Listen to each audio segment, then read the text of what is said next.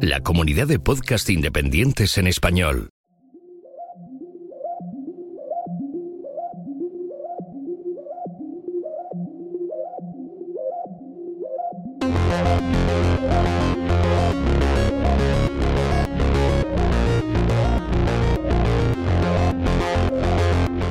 Bienvenidos a Café Swift. El podcast donde hablamos del lenguaje de programación Swift de Apple. Solo no. Hablamos de programación De herramientas para desarrolladores, y de distintas experiencias, pero siempre desde el punto de vista de desarrolladores en entornos Apple y del lenguaje Swift. y esos desarrolladores somos Arturo Rivas. Y Julio César Fernández. ¡Comenzamos!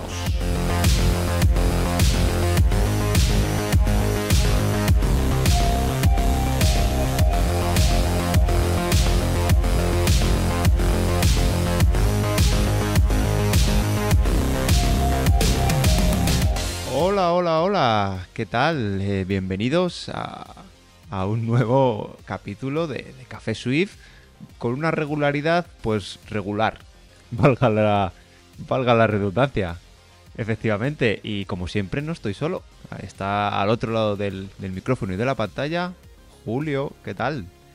Muy buenas, pues nada, aquí andamos a altas horas de la noche, que son los únicos momentos que tenemos de paz y relax mental, eh, pues para poder sacar adelante estos, estos cafés, ¿vale? Pero la verdad que, que merece la pena. Y eh, quiero aprovechar también porque últimamente recibo un montón de feedbacks positivos de gente que, que escucha el podcast y que, bueno, pues nos transmite pues que le gusta, que se ha convertido en un podcast eh, pues mm, habitual, ¿no? Incluso gente que, que nos cuenta que, eh, bueno, ayer nos decían, ¿no? Porque ayer empezamos el- la tercera edición del Bootcamp eh, Swift Full Stack y nos decía uno de los alumnos que le encantaba el podcast, aunque no se enteraba muy bien de todo, pero le gustaba, era como que él quería enterarse Pero para mejor eso está en el bootcamp, ¿no. Julio? Precisamente está en el bootcamp para enterarse. Exacto, es como he dicho. todo al lo que principio. ya contamos. cuando acabes el bootcamp te enterarás prácticamente de todo. El 90%. Esto es un bootcamp hecho para entender este podcast. Exacto. Es un, por eso es Swift, Café Swift Full Stack Bootcamp.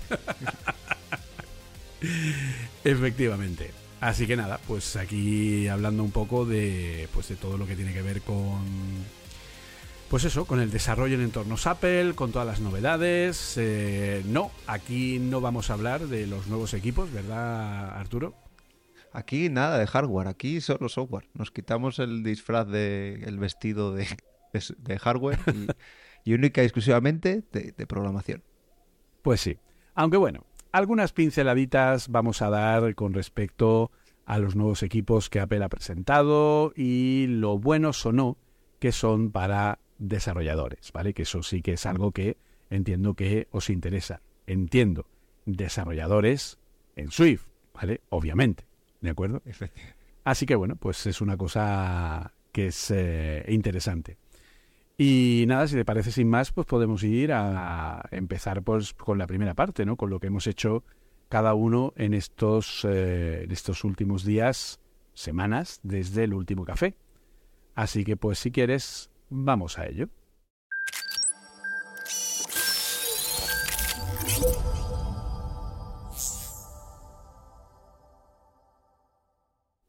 Pues sí, si quieres eh, empiezo yo contándote un poco cómo, porque bueno, pues ahora soy padre full time, entonces Totalmente. eh, ¿Has aprovechando hecho que, un que tengo... bootcamp full stack de No, Father Full Stack Bootcamp? No, no, me, me ha faltado. Me ha faltado eso, pero a cambio tengo muchísima suerte. La verdad que, que se está portando, se está portando genial y me ha dejado tiempo, pues, para, para hacer cosillas que quizás antes no, no tenía tiempo de, de revisarlas. Y bueno, siguiendo con lo que he contado en otros programas, pues primero estuve, estoy estudiando la manera de poder trabajar eh, o ampliar la funcionalidad de estas landas que comentábamos en el último capítulo de. AWS. Pues bueno, eh, tengo problemas de que hago llamadas a otros servicios y, y que son un poco lentas en el arranque, ¿vale? Ajá. Y estoy preparando algo de landas, ya te lo he comentado a ti, Julio, eh, para, porque bueno, eso, aprovechando que estoy, que estoy metiéndome en ese, en ese mundillo y que estoy utilizando varias, pero bueno, se hacían un poco lentas y en la fase de inicialización, la primera vez que la llamada se la arranque en frío, podríamos llamarle, entonces, bueno, estoy experimentando a ver si soy capaz de trabajar con ficheros, ¿vale? Porque al final lo utilizas sobre un runtime de Linux, pero es un runtime un pelín especial, ¿vale? Y me está dando unos problemas y me estoy, me estoy pegando con eso. Luego, como siempre lo sacamos aquí, siempre tiene que salir algo. Pues estuve también con Core Data de una aplicación que tenía hace tiempo. ¿Qué dices? siempre acaba saliendo, siempre es algo donde, donde te lo acabas encontrando y esto es una aplicación que tengo desde hace tiempo y he aprovechado para darle un, unos retoques y darme cuenta de que el Arturo de, de, hace muchos años tenía bastante menos idea de, sobre Swift y sobre Core Data de, de la que tiene ahora. Y bueno, pues estoy trabajando sobre todo con grandes cantidades de datos. Y si quieres, eh, lo comentamos eh, para los oyentes. Hay lo que se le llama las batch operation, que es decir, cuando no vas a cambiar un registro, ¿vale? Eh, o sea, no vas a cambiar solo un registro o unos poquitos, sino que son, es un cambio grande, ¿vale? Tanto insert grandes como deletes grandes. Pues en lugar de hacerlo uno por uno y hacer como el stack eh, normal o regular, que sería primero pasar por la parte de memoria y luego ya ir a la parte de persistencia del contenedor en disco, pues esto directamente va contra el almacenamiento, se salta esta parte de memoria.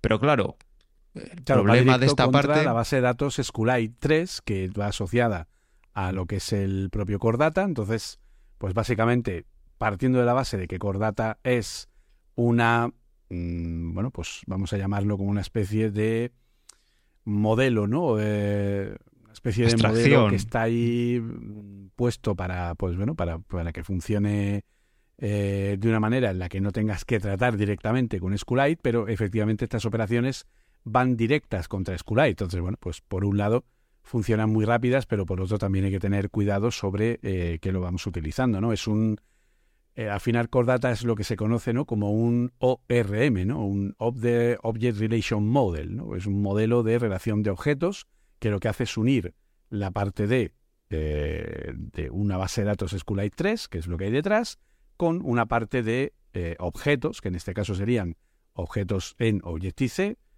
que corresponden, digamos, podemos llamar modelo lógico y modelo físico. ¿vale? Entonces, bueno, pues está bien la cosa.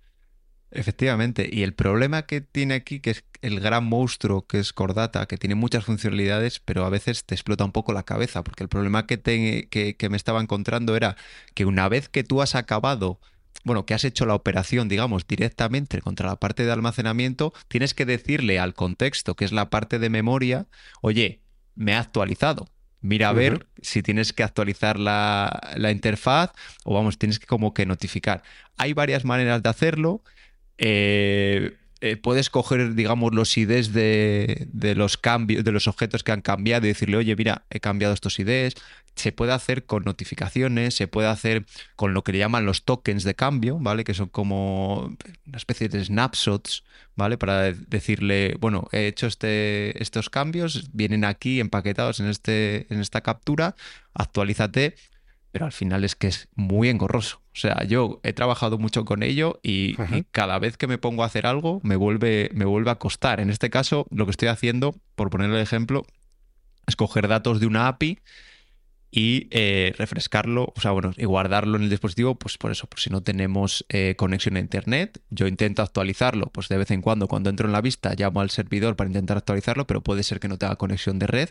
Entonces, eh, lo que hago es persistirlo pero claro, eh, de hecho, lo que estaba haciendo antes, y, no aquí que me caigan todas las collejas que queráis porque me las merezco, borraba todo y volvía a almacenar los, los objetos nuevos, ¿vale? Entonces, ahora estoy haciendo algo más sofisticado que es cargar los datos de la API, mirar los que cambian, ¿vale? Ahí también defino una, una key que es la que, la que no puede cambiar, ¿vale? La key básica. Actualizo los que hayan sido, o sea, los que ya existan, pero puede que tengan otros datos, por un lado, y luego miro los que tengo en, en, la memoria, en la base de datos, pero que ya no me están viniendo de la API y esos los elimino, ¿vale? Pero como os digo, el problema viene que hago las operaciones en batch para poder hacerlas, o sea, batch directamente contra la el almacenamiento, pero claro, el problema está cuando se lo tengo que, notificar, que es, que es un poco rollo. Pero yo cuando he trabajado con, con el NS Batch Insertions y el Batch Updates y esas cosas, eh, NS Batch Insert, insert sí. Eh, sí. No en este, creo, creo, que lo ha hecho solo, ¿vale? Eh, tendría que buscar el ejemplo porque se lo hice a un, a un cliente. Lo que pasa es que el gran problema que tuve ahí era que yo tenía que refrescar un dato que, que bueno, un dato que era que venía eh, de una relación maestro-detalle, ¿vale? Una relación, eh, una relation, ¿no? Entre tablas. De forma que yo tenía un dato que era eh, el dato general y luego tenía que actualizar, si no recuerdo mal, el centro donde estaba ese cliente o algo así, ¿vale? Entonces, claro, las relaciones no se actualizan con los batch, ¿vale?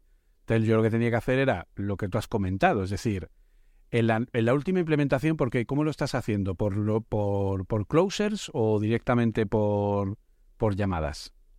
Por closers. Hago eso, empiezo, hago el perform de una, de una operación en background y luego ahí dentro ya hago el, batch, el batch insert, creo que es, sí. Pero el batch insert tiene un closer o lo usas directamente con una operación? Eh, con closer, con closer. Con closer. Es que, para que no lo sepa, el NS batch lo último que le puso Apple, no sé si fue hace un par de años, fue la posibilidad de inyectarle un closer donde le dices qué es lo que quiere que, haga con, que hagas con cada registro. Entonces yo lo que hacía ahí era capturar eh, cada uno de los IDs, justo lo que has comentado, del, eh, de cambio dentro de la base de datos, para luego hacer un proceso posterior que recorriera el array de todos esos registros modificados y le pegara la relación con el dato de detalle, ¿vale? Entonces funcionaba, era un parche parchoso, pero bueno, por lo menos para, para hacer la carga, que es una carga de 75.000 datos, pues iba a una velocidad, eh, bueno, pues prudentemente correcta, ¿vale? No tardaba demasiado en ese sentido, pero... A ver, no es el código más intuitivo y más bonito que he usado en mi vida, ¿vale? O sea, es como un poco como un infierno, pero sin el cómo, ¿vale? Es que fijaros, primero, hay que crear otro contexto distinto al que estás utilizando en, primer plano, un contexto en background. Luego, en ese contexto en background, tienes que hacer los insert. En esos insert tienes que decirle que como resultado te dé los IDs de los eh, objetos que haya insertado. Y luego con esos IDs vas y le dices al contexto que está en primer plano, ¿vale? Que es el que, del que está tirando por la tabla donde lo estoy mostrando, le tienes que decir que haga un merge de esos cambios. O sea, un poco de, explotarte la cabeza y aparte de eso, de que necesitas saber hasta el fondo cómo funciona eh, Cordata. Hace no mucho estuve haciendo algunas pruebas con Real y madre mía, o sea, otro, otro rollo totalmente, totalmente diferente. Eso sí, también tengo que decir algo malo de Real, porque estuve haciendo esta parte de compartir contenedores. Y en Real no llega a implementarlo porque era un rollo macabeo. Y eso que en también es bastante, o sea, vamos, con Core Data y con CloudKit también es bastante lío el, el que te invite un usuario a su parte de datos privada, ¿vale? Porque esto, y me estoy saliendo ya del tema, pero bueno, ya que nos hemos enfrascado, vamos hasta, hasta el final. Eh, esta es la parte de CloudKit y yo creo que ya lo hemos comentado en CloudKit. Eh, está el contenedor público, está los contenedores privados o zonas, creo que se llaman, la zona pública, la zona privada y la zona compartida. Entonces tú, por ejemplo, las notas compartidas, si tú tienes notas compartidas con, con otra persona, con otro usuario, las tienes, las que creas tú, las tienes en tu zona privada, pero él las tiene en su zona compartida, pero digamos que apuntan al mismo sitio. ¿Vale? Entonces, la compartición es, un poco rollo eh, el empezar a compartirlo por un lado y por otro, capturar todas las notificaciones que te van llegando de, eh, de, los cambios que ha hecho el usuario. Porque claro, tú esos cambios los tienes que recoger y actualizar la interfaz eh, en tu aplicación. Con lo cual es algo, es algo bastante complicado porque además ya os digo, como son distintos contenedores, tienes que recoger las notificaciones de iCloud, del, o sea, de CloudKit, de las bases de datos de la zona privada, las de la zona compartida, es, la verdad es que es un, un poco infierno. Espero, como, como muchas veces imploramos desde este podcast, que Apple saque una nueva, una nueva librería. No sé si Apple o quizás el proyecto Swift. No sé si, si sería algo eh, que haga la propia Apple o, lo dejará para la parte, la parte open source. Porque bueno, al final una base de datos no deja de ser mm, trabajar con el disco, ¿vale? Es algo más sofisticado que guardar ficheros, pero al final como eh, SQL y todas las bases de datos tienes que guardar ficheros en, el almacenamiento. Eh, no hay otra. Entonces no sé por esa parte si, será el propio eh, el propio proyecto open source, pero desde luego la parte de, de la nube, ¿vale? De sincronización con la nube sí que tiene que ser Apple porque tiene que ser una empresa la que esté detrás de ese servicio de sincronización. Claro, al final necesita una implementación en ese sentido, pero claro, yo eh, curiosamente, eh, hablando con, unos alumnos hoy, eh, comentando pues eso, la gran cantidad de cosas innovadoras que Apple ha hecho y tal, más concreto en Swift UI, que si la nueva API de navegación de Swift UI y tal, no sé cuánta, que si todo lo que tal, y claro, de pronto me dice, bueno, ¿y no van a hacer nada con Cordata. Y claro, era como... Tuturu, y a Julio le mm. empieza a caer una lágrima. Sí, sí, totalmente. O sea, es que es una cosa bárbara, ¿vale? O sea, de hecho yo tengo aquí ahora mismo el código de lo que he comentado y efectivamente es un NS Batch Insert Request donde ponemos lo que es la entidad, ¿vale? Y directamente pues esa entidad eh, recibe un closure que recibe el objeto y devuelve un bool y entonces ya a partir de ahí empiezas a hacer la carga y devuelves un true o un false dependiendo de si realmente has podido o no hacer la inserción, ¿vale? Básicamente, bueno, de hecho, según pone aquí, eh, sí, básicamente ese es el, el tema, ¿vale? O sea, si, si, no, perdón, devuelves un false si no has terminado todavía la, lo que es la carga y devuelves un true cuando acabes la carga para que el closer deje de ejecutarse en modo batch, ¿vale? O sea, es como, madre mía, o sea, mm, es una, una implementación, claro, volvemos a lo de siempre, es que esto es Objective-C, ¿vale? Entonces, es que se nota muchísimo que esto está en Objective-C y que por lo tanto, pues, en fin, es como, bueno, pues aquí está. hostia, de verdad, eh, yo creo que ya va tocando, ¿eh? Y claro, el problema lo hemos comentado ya están hablando que iOS 17 va a tener menos cosas porque están centrados en el tema de eh, lo de la realidad aumentada y virtual. Y luego también, también va a tener menos cosas porque tienen que hacer el tema de lo de las tiendas alternativas de aplicaciones para cumplir con la normativa europea. Por lo tanto, pues... Y no, obviamente, volvemos a repetir lo mismo. Esto no es cuestión de meter a más gente, porque ¿dónde encuentras gente con la preparación necesaria para poder realizar estos desarrollos, ¿vale? Por lo tanto, al final, pues eh, estamos fastidiados, por no decir otra cosa, porque no hay forma de que esto se acabe y seguimos teniendo una base de datos que lo único más moderno que tiene es las implementaciones de consulta con SwiftUI con el arroba request y el sectioned request, que eso es muy bonito, pero es que fuera de eso, realmente es que es súper tosco, súper feo, nada intuitivo, mogollón de código para cualquier cosa. O sea, de verdad, es, eh, yo creo de verdad, no creo que haya ni un solo desarrollador en entornos Apple al que no le preguntes qué crees que Apple debería mejorar y lo primero que te diga no sea Cordata. Y es que aparte el Astra, eso, tú estás, no, estamos haciendo aquí la realidad aumentada y tal, pero bueno, tenemos que persistir, datos y utilizamos Cordata. es como... Claro, es que yo últimamente, si, la necesidad de persistencia que tengo en una aplicación no es muy alta, pues lo siento, prefiero guardar ficheros JSON en segundo plano en la zona de documentos. Me resulta más rápido y más cómodo. A ver, para guardar 75.000 datos, pues no pero para guardar un registro que el JSON va a ocupar menos de un mega, pues, tío, prefiero guardarlo en un JSON, tío. ¿Qué quieres que te diga? Sí, sí, sí, es que es mucho más fácil. Y como decía, con, con Codable es súper sencillo. Luego también hay, creo que sacaron, no sé este año el pasado, también mejoraron la API de trabajo con ficheros. Aparte, los equipos son bastante, bastante rápidos y no hay esa penalización que había hace 10 años en el acceso al almacenamiento. Entonces es lógico que, si no es estrictamente, o sea, Cordata es donde acabas cuando ninguna de las otras soluciones te, te vale. Efectivamente. Y de penas voy a pasar a alegrías, porque como he tenido más tiempo... Gracias. he podido acabar el curso de Unity y me he venido súper arriba y porque todo esto del curso de Unity, yo creo que ya lo dije en su día, viene porque me estoy preparando para la nueva realidad de Apple y la parte esta que tenía de trabajo con 3D y este de animaciones y todo este tipo de cosas, pues la tenía un poco, poco de lado. Nunca he tenido eh, tiempo o ganas de ponerme con ello. Y entonces, como me he venido arriba, pues me he puesto a hacer algunos experimentos con ARKit, pero más que con ARKit, con Reality Compose.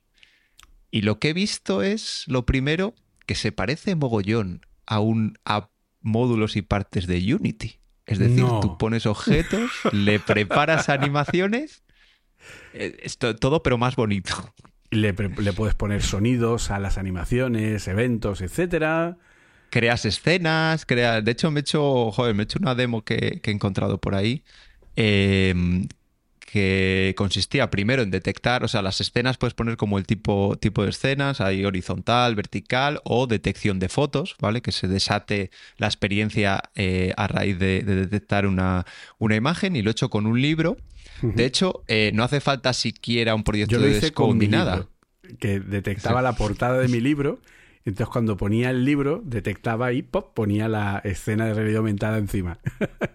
De hecho, eso se puede, se puede detectar y al final es un no, no es una, aplicación ni nada, es, un fichero que puedes meter en una web, ¿vale? Es el típico que utiliza Apple en su web para, para las experiencias de realidad aumentada. Sí, es el, fichero de Pixar y Adobe USDZ. Eso es. Y con eso ya te desencadena la escena que quieras. Pues nada, pues me hice un. Eso, cuando detecta el libro, pues salen ahí como unas etiquetas con los precios de las distintas ediciones, el autor, puedes ir como a un carrito. Bueno, estuve allí trasteando sin echar ninguna línea de código. Y. Sí, porque eso luego se carga en Reality Kit. ¿Vale? O sea... Sí, se carga directamente la escena y luego ya es cuando lo unes, pues lo mismo que estuve haciendo en Unity, lo mismo que en SpriteKit, en SyncKit, ¿vale? los, los, de, los desarrollos de, bueno, de, juegos de, Apple, pues al final eh, es eso, o sea, eh, volvemos a tener un poco lo que, lo que teníamos con el Interface Builder, que yo he de confesar que no llegué a utilizarlo, ¿vale? Ya venía unido Scout y los storyboards. Yo sí llegué a trabajar con Scout antes de que estuviera unido. A... Estuve un tiempo trabajando, teniendo y... Uf, era muy duro, ¿eh? Era muy duro tener que estar cambiando de uno a otro y tener las dos apps abiertas. Pues yo creo que al final esto va, a ser un poco, un poco similar. Vas a tener que tener la, parte en la que eh, con gráficos y con objetos lo vas moviendo le creas animaciones y luego ya eso pues tiene su conexión, sus, no sé cómo se llamarán, outlet o como quieras quieras llamarle, ¿vale? Al final esto pues tenían, tienes etiquetillas que son las que importas en ARKit y en ARKit ya puedes manejar cosas de esa escena que has creado, digamos que has diseñado, ¿vale? Ya las puedes mover con código y bueno, la verdad es que creo que ya por lo menos no parto de cero, me queda mucho por recorrer porque no le he echado mucho tiempo, pero sin duda interesante. De hecho, animo a la gente que no lo haya, que no lo haya visto. Eh, de hecho, les animo por dos razones. La primera, que es súper entretenido, la verdad. Y, la segunda, que es que es lo que viene. O sea, yo creo que no nos va a quedar más remedio que, ponernos con ello, con ello ya, porque, bueno, es lo, bueno y lo malo que tiene la programación, que evoluciona muy rápido y si no estás atento, si parpadeas, se lo van a perder. Se lo van a perder. Al final, eh, si queréis probarlo, Reality Composer, si tenéis instalado Scode, que si estáis aquí debéis tener instalado Scode, eh, Reality Composer se instala con Scode, ¿vale? Simplemente tenéis que entrar en la parte de eh, Scode en Open Developer, Tools, que es una de las opciones que hay en, la, en el menú propio de Xcode, ¿vale? Donde pone la palabra es code, ¿vale? Pulsáis ahí y tenéis una opción de Open Developer Tools donde podéis tener ahí el acceso a Reality Composer o podéis usar el, eh, el, propio, el propio buscador ¿no? del sistema para poder acceder a él. Y en iPad se puede descargar. Eso iba a decir, que además es la, la misma aplicación. Es exactamente la misma aplicación, con los mismos formatos de ficheros, la misma opción de trabajo y tal. Funcionan además los formatos entre las dos plataformas y el fichero que generéis, pues directamente lo podéis cargar en Reality Composer, que prácticamente es una línea. Y como ha dicho Arturo, luego etiquetáis, eh, podéis etiquetar los objetos que vais utilizando dentro de Reality Composer y luego por código recuperar esos objetos y modificarlos a través de sus propias propiedades. Y la verdad que, que está realmente bien. Pues, joder, creo que, venía, venía cargadito de Julio. ¿Ves? Es el problema de estar tanto tiempo, sí. Bueno, tanto. Esta vez no nos hemos retrasado tanto, pero es el problema de, no grabar este podcast diariamente. Pues sí, que se va acumulando el, el, trabajo. Pues yo la verdad que, que durante estos días, bueno, pues de nuevo, para variar, formaciones, muchas formaciones, pero también he estado, eh, por un lado, preparando eh, el, un proyecto que tengo que entregar a unos alumnos, ¿vale? Un proyecto lo que, eh, bueno, cometí un error, ¿vale? Un error que, que, en fin, os aconsejo que no cometáis, ¿vale? Porque por mucha experiencia que tengas, al final cometes un error muy tonto y es que me ofusqué en utilizar una fuente de datos que yo había encontrado en Kaggle, que es una página web, ¿vale? En K-A-G-G-L-E, ¿vale? Kaggle es una página que, eh, sí, sé que suena muy mal el nombre, en fin, eh, pero es una página que tiene un montón de datasets preparados para eh, inteligencia artificial, ¿vale? Datasets que recopila la gente, de todo tipo de servicios, de, en fin, gente que se molesta ¿no? en encontrar conjuntos de datos que luego sube a esta página y puedes encontrar ahí prácticamente de todo. Entonces eh, me bajé un volcado de todos los mangas que existían de una base de datos de una página que se llama myanimelist.com o algo así, que es una página, bueno, pues que es muy conocida, es como un, como un, como un no me sale, IMDB, pero eh, de anime y manga, ¿vale? Entonces me ofusqué en cargar esa información, pero ¿qué sucede? Que la información eran prácticamente todos los mangas editados desde el principio de los tiempos, ¿vale? Eran decenas de miles de datos. Y entonces quise hacer una API con esos datos. Pero ¿qué sucede? Que cuando te enfrentas a decenas de miles de datos, tienes que prepararte a que, pues prácticamente todo lo que tienes ahí va a tener algún tipo de problema de dato opcional que no va a existir, elemento que está mal escrito, cosas que tienen un formato inapropiado. Entonces, lo que yo descargué era un formato CSV y lo que hice fue crear una aplicación de línea de comando en Swift que transformaba ese CSV en un JSON. Entonces, ¿cuál era el problema? Que cuando se encontraba algún carácter raro o cuando en lo que era la función de valores separados por comas, que en este caso era con punto y coma, cuando encontraba un punto y coma en el resumen de cualquiera de los elementos, me cortaba el fichero, me lo ponía de mala manera, no sé qué, total, que eran, ya no solo por eso, sino por infinidad de pequeños problemas que tenían los propios datos en sí, hacían absolutamente imposible. Y no te puedes hacer una idea de la cantidad de días absurdos y estúpidos que perdí por querer cargar esa información, ¿vale? Hasta que al final dije, mira, es que no se puede cargar esta información. Es que por mucho que lo intente, siempre va a haber algún dato que esté mal, siempre va a haber algún dato que no se va a cargar, siempre va a haber un... y con que haya un elemento de, del JSON que no vaya bien, claro, estamos hablando de un JSON que generaba para cargar en batch en la API de aproximadamente 200 megas, ¿vale? O sea, era una burrada que no tenía ningún sentido, pero me ofusqué a hacerlo y al final pues me tuve que rendir porque efectivamente luego ya que podía haberlo hecho al principio, pues me puse a mirar bien los datos y me di cuenta de que aquello no había forma, ¿vale? En un CSV que se lo come todo, puedes hacerlo y, te traga, ¿vale? Pero en un JSON aquello no había manera de ponerlo y menos para ser cargado en Swift, ¿vale? Entonces al final me fui a, un, a una cosa un poquito más eh, ligera, a lo que sería una base de datos de libros de ciencia ficción. Y entonces, bueno, pues he creado una, una API REST en, en... ¿A que no adivinas en qué? Seguramente en Vapor. Había que hablar de Vapor en el, episodio. Y entonces, bueno. Es la pues cara amable de Core Data. Exacto. Y entonces, pues nada, con Vapor y con eh, PostgreSQL. Pues nada, ahí sí he podido cargar la información. Además, me he sacado una cuenta de pago en Heroku, porque ya sabes que ahora ya no se puede trabajar con cuentas eh, gratuitas.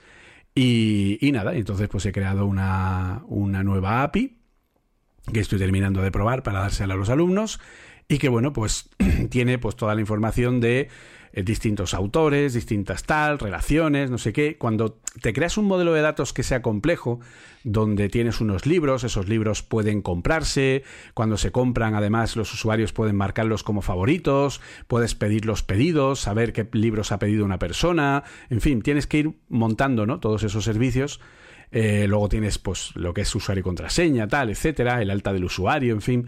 Todas esas cosas, la verdad que, que joder, luego queda, queda muy, muy, muy bonito, ¿vale? Entonces, bueno, pues la verdad que he estado ahí liado con ese, con ese tema y, y nada, y a ver qué tal, qué tal termina. Ya está prácticamente terminada, solo estoy haciendo las últimas pruebas. Pero, pero bueno, la verdad que es un trabajo. Yo todo lo que es eh, lado servidor, últimamente es lo que más me, me satisface eh, cuando veo el resultado de lo que voy de lo que voy programando, la verdad. Sí, yo tengo pendiente, a ver si, si me da si me da tiempo, eh, una idea que tengo eh, de Vapor, porque siempre que me he puesto, he dejado cosas inacabadas, pues eso, pues he hecho el típico login y registro, autenticación, generación de tokens y todo eso, un CRUD súper sencillo para insertar cosas y tal, pero Nunca he hecho algo un poco, un poco más grande y, sí que tengo ganas. Por eso, porque el trabajo de... Puede ser lo mismo, pero al final no lo es, ¿vale? Eh, no es lo...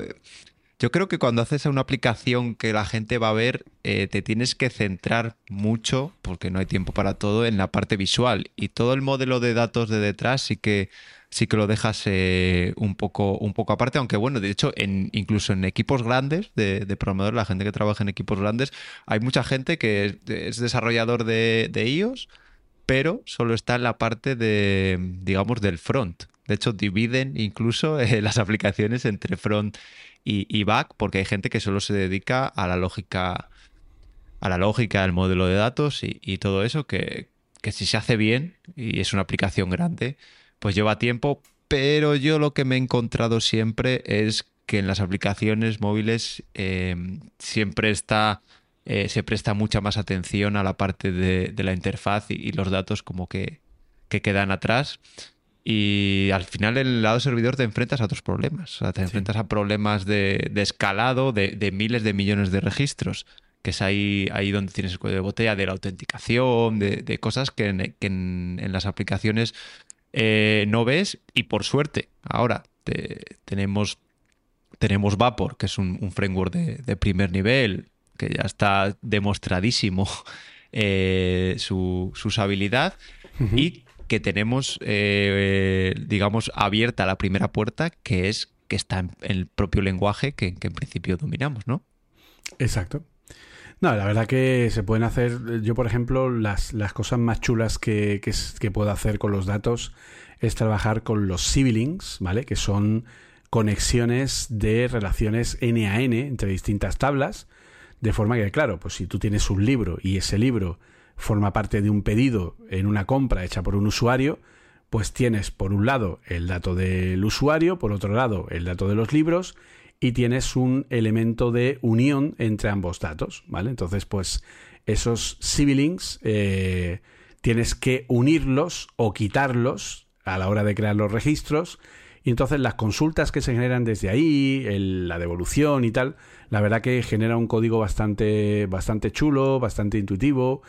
Y luego, sobre todo, que ahí ha ganado un punto, un punto no, ha ganado mil puntazos Vapor al integrar Asina-Wait, ¿vale? Se puede usar con el modelo antiguo, ¿vale? Con el modelo de los, de los futuros, de los Event Loop Future, que era la forma antigua de devolver eh, en un, digamos, en un formato de, promesas y futuros, pero ahora ya se puede usar directamente Async Await y, uff, el cambio telita, ¿eh? es súper intuitivo y la verdad que es una, es una gozada. ¿Vale? Yo creo que es lo más. Y claro, muchas veces uno piensa, no, pues será cosa mía y tal, pero no, no, es que en, el, en la última edición del, del Bootcamp, eh, precisamente Vapor fue una de las cosas que más le gustó a todo el mundo, ¿no? Fue, además, luego lo comentaban, ¿no? Como sorprendidos, como diciendo, no, no, es que eh, no me esperaba para nada. Y de hecho, incluso había algunos que decían, como, bueno, aquí lo de Vapor, ¿no? Porque claro, yo estoy viendo Core Data, estoy viendo SwiftUI, estoy viendo TDD, estoy viendo pues un montón de cosas que son eh, de trabajo sobre entornos Apple, ¿vale? Y de pronto el bootcamp te saca en un módulo a Vapor, ¿vale? Y claro, es como, ahora me voy a salir al lado servidor, no, hombre, si yo soy desarrollador de aplicaciones, tal, pero de pronto la gente empezaba a ver que es el mismo código que conocen, pero de una forma completamente nueva, con una arquitectura completamente nueva, de una manera muy intuitiva, que puedes trabajar con los datos de una forma muy fácil, que todo se ve muy bien en código de un primer vistazo, etcétera, y, terminaban diciendo que, les había sorprendido muchísimo el tema de, de Papor y que, vamos, que, que, les había ganado. Y de hecho todos terminaron por crear una, un lado servidor para su propio proyecto de fin de, de bootcamp. Al final es difícil meter la, la patita porque ya hay muchas empresas que tienen eh, backends hechos en otras tecnologías, entonces todas trabajar en una aplicación trabajar en eso sí que es más mucho más complicado, ¿vale? Que trabajar eh, pues haciendo al final aplicaciones para los sistemas los sistemas de Apple. Y Julio, no, no quiero desaprovechar esto, esta oportunidad porque estuve eh, ya no me acuerdo, ya se me va se me va un poco la cabeza el mirando esto de bases de datos, y ah, tú has comentado que lo hiciste en Postgres, yo soy muy pro bases de datos relacionales, ¿vale? Porque a mí me, explota la cabeza, porque estuve investigando un poco más sobre las relacionales, las ventajas, las desventajas. Yo lo del no SQL, lo siento, pero yo no lo entiendo. O sea, no... A ver, es eh, que hay que tener mucho cuidado y ese cuidado recae en el propio desarrollador. Te pongo el ejemplo, precisamente las bases de datos Ese es el motivo relacionales. Por el Swift.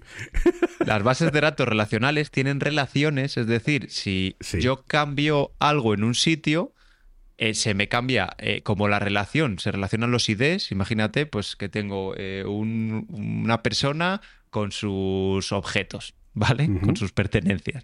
Pues yo si le cambio una propiedad a esa pertenencia, ya está reflejado cuando pido las pertenencias del usuario, me va a venir ya con ese cambio, porque el usuario tiene una relación a los IDs de, esas, eh, de, ese de esos objetos, de esas pertenencias. Pero en una base de datos no SQL, no relacional, lo que te dicen es que cada vez que cambia, tienes que ocuparte tú de en el usuario, que va a tener todo, no va a tener ID, sino que va a tener todo, actualizar esa propiedad. Con lo cual, si no te das cuenta, si no estás utilizando un framework, hay, a ver, lo bueno es que hay framework por encima que te quitan esa parte y digamos que se hace por detrás y tú no te das ni cuenta, ¿vale? Pero yo he tenido problemas realmente en aplicaciones de producción de, ah, no, claro, es que se cuando haces es X operación, claro, es que se me olvidó actualizarlo. Digo, madre mía, se te olvidó actualizarlo, pero es que es normal. O sea, el primer día te acuerdas, el segundo día te acuerdas, pero al cuarto día que toques ahí, se te olvida actualizar un contador. Lo mismo, hay que hacer contadores porque el problema que tienen las bases de datos no relacionales es que tienes que ir guardando todos esos datos, contadores y demás, porque las consultas son muy caras, vamos a llamarle. ¿Vale? Hacer consultas cruzadas, esas... Yo estuve tiempo trabajando con... Bueno, era un backend en PHP y la base de datos era, era SQL, no, no recuerdo, yo creo que era MySQL y, unas queries para los informes diarios y mensuales que te mueres. O sea, unas queries que, harían vomitar un cerdo, como dice. para flipar las queries, pero es que luego si las hacías bien, y ahí eres donde entra, y tú Julio eh, trabajaste años eh, de eso, era la diferencia entre un tío como yo que pues lo tenía que hacer las queries esas para salir del paso a alguien que sabía hacerlas y es que te las optimizaban y procesos que duraban, yo lo hacía y duraba una hora, venía el tío que sabía, eh, lo cambiaba cuatro cosillas y hacía cuatro, o sea, cambiaba las primary keys y, cosas, cosas que contaba, que yo le miraba con cara de qué, está diciendo este señor, pero el caso es que de una hora que tardaba, luego tardaba cinco minutos, ¿vale? Pero podías hacer unas burradas que no te permite una, una base de datos no relacional y sobre todo que lo tienes todo ahí en una relacional y no te tienes que andar fijando, fijando en ese tipo de cosas. Yo es que, de hecho, el, verdadero poder de la API que estoy haciendo y de, y de lo que son los datos en sí se basa en su relacionalidad. Pero efectivamente, también he de reconocer que yo peco de fanboy de las bases de datos relacionales porque yo, antes de entrar en el mundo Apple, estuve trabajando durante 12 años como, eh, como administrador de base de datos Oracle y eh, también pues haciendo aplicaciones con PLSQL, consultas, etcétera. De hecho, era una cálida tarde de verano en la antigua Grecia cuando eh, pues tuvimos, ¿vale? Un eh, un cliente, ¿vale? Es decir, esto, bueno, como ya no estoy, pues tampoco igual lo puedo contar, no creo que pase nada. A ver. despedir ya no te pueden despedir. Ya no, me, efectivamente, ya no pueden tal, ¿vale? A ver, yo he trabajado durante siete años en la entonces Dirección General de Aviación Civil del Ministerio de Fomento, ahora Agencia Estatal de Seguridad Aérea, ¿de acuerdo? De hecho, cuando empezó a ser la AESA, e fue cuando, cuando yo fui invitado a abandonar la academia, ¿vale?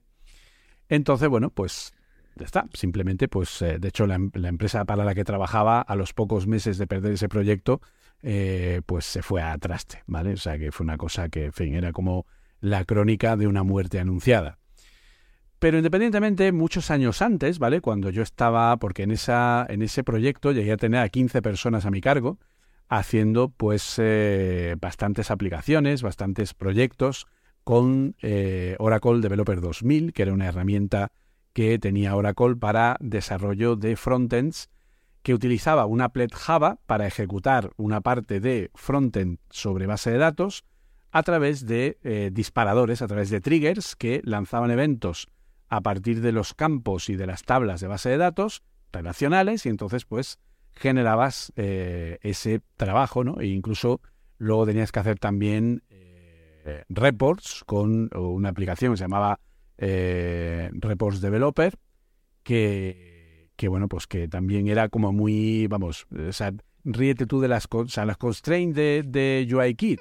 Eso es gloria comparado con lo que era hacer un informe en reports, ¿vale?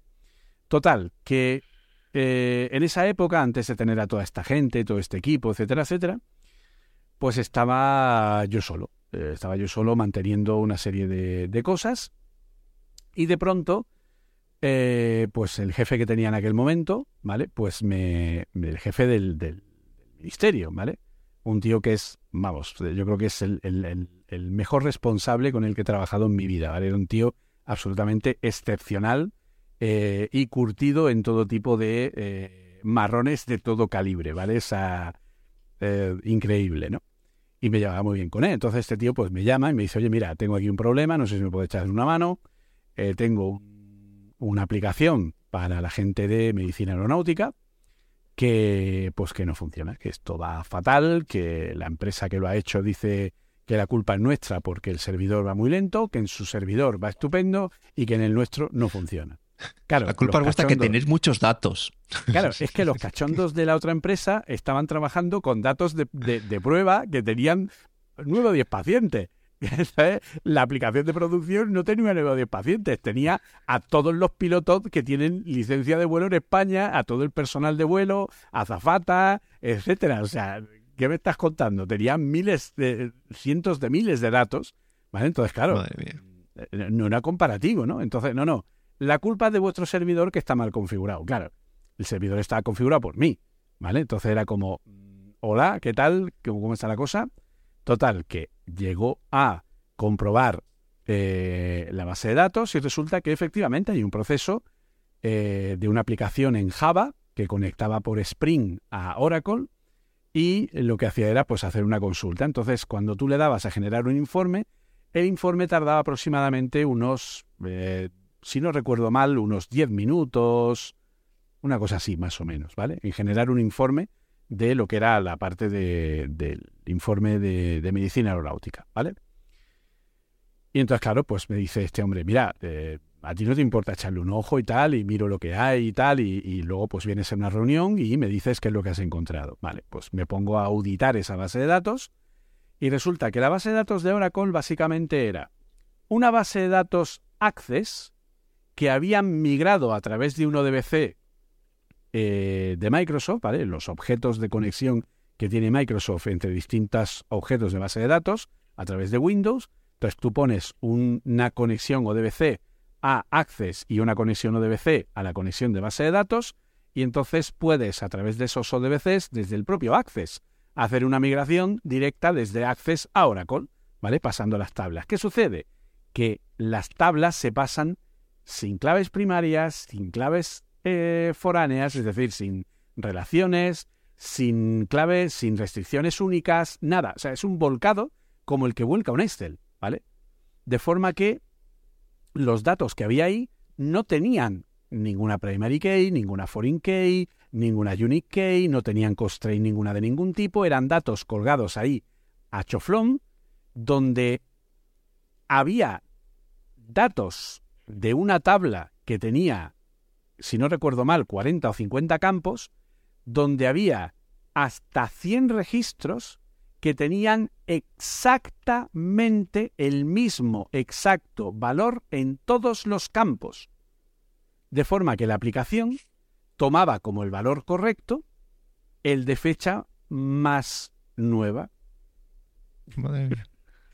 Imagínate lo que era mover, o sea, lo que era hacer cualquier consulta a esa base de datos sin ningún tipo de índice, sin ningún tipo de nada. O sea, entonces, claro, tenían una vista que hacía varias consultas anidadas entre distintas tablas eh, para generar un resultado concreto, ¿vale? Una vista, para el que no lo sepa, una view en Oracle viene a ser básicamente pues como una variable calculada en Swift, ¿vale? Es decir, es algo que eh, no tiene un almacenamiento, sino es como una consulta que está montado a base de consultar distintas tablas, de hacer joins entre distintas tablas, etcétera, y que te devuelve un único resultado que parece que te lo devuelve una tabla, pero en realidad es una consulta, eh, digamos, un poco más trabajada. Y entonces, bueno, pues esa vista era la responsable de que se tardaran esos 10 minutos en hacer eh, todo este elemento. Entonces yo hice un informe, lo presenté, y claro, después de que la gente empezara a decir, no, porque tal, porque esto no es, porque no sé cuánta, porque vuestro servidor, porque a nosotros no funciona bien, tal y cual, pum, saqué el informe. Y claro, esto no tiene primary key, no tiene constraint, no tiene no sé qué, no tiene no sé cuál, esta vista está mal hecha, esto no sé qué, esto no sé cuál. Al comercial se le cayó el alma a los pies y, ojo, nos dijeron, o sea, nos pasaron el proyecto a nosotros. O sea, la empresa se retiró, se rindió, nos cedió todo el código fuente que ellos habían hecho y dijeron, para vosotros. Y salieron corriendo. y fue como, perdona. Entonces, claro, yo estuve unos cuantos días creando todas las primary keys, limpiando los datos temporales, dejando los datos bien, creando las foreign keys apropiadas para cada uno de los elementos y reconstruyendo la vista a una vista bien montada, que aprovechara las relaciones, que hiciera... Porque una de las cosas primordiales que, que tienes que hacer en Oracle es que si tú tienes una primary key o un index que tiene una serie de campos, en un where de una consulta tienes que respetar el orden de ese index para que lo recoja y automáticamente vaya buscando por esos índices de campos múltiples, ¿no? Y que luego pues las foreign keys también tengan un contexto lógico en el que vayas por distintos niveles en función de si son eh, padre e hijo la tabla o si es una relación de 1 a n, de n a n, en fin, dependiendo de lo como estuviera. Total que configuro de nuevo toda esa vista ¿Y qué pasó? Pues que de los 10 minutos que tardaba la vista, una vez limpiada toda la base de datos, pues tardaba de cronómetro 1,9 segundos. Qué Entonces, madre mía la que tiene que haber liada para, para que esos órdenes de magnitud.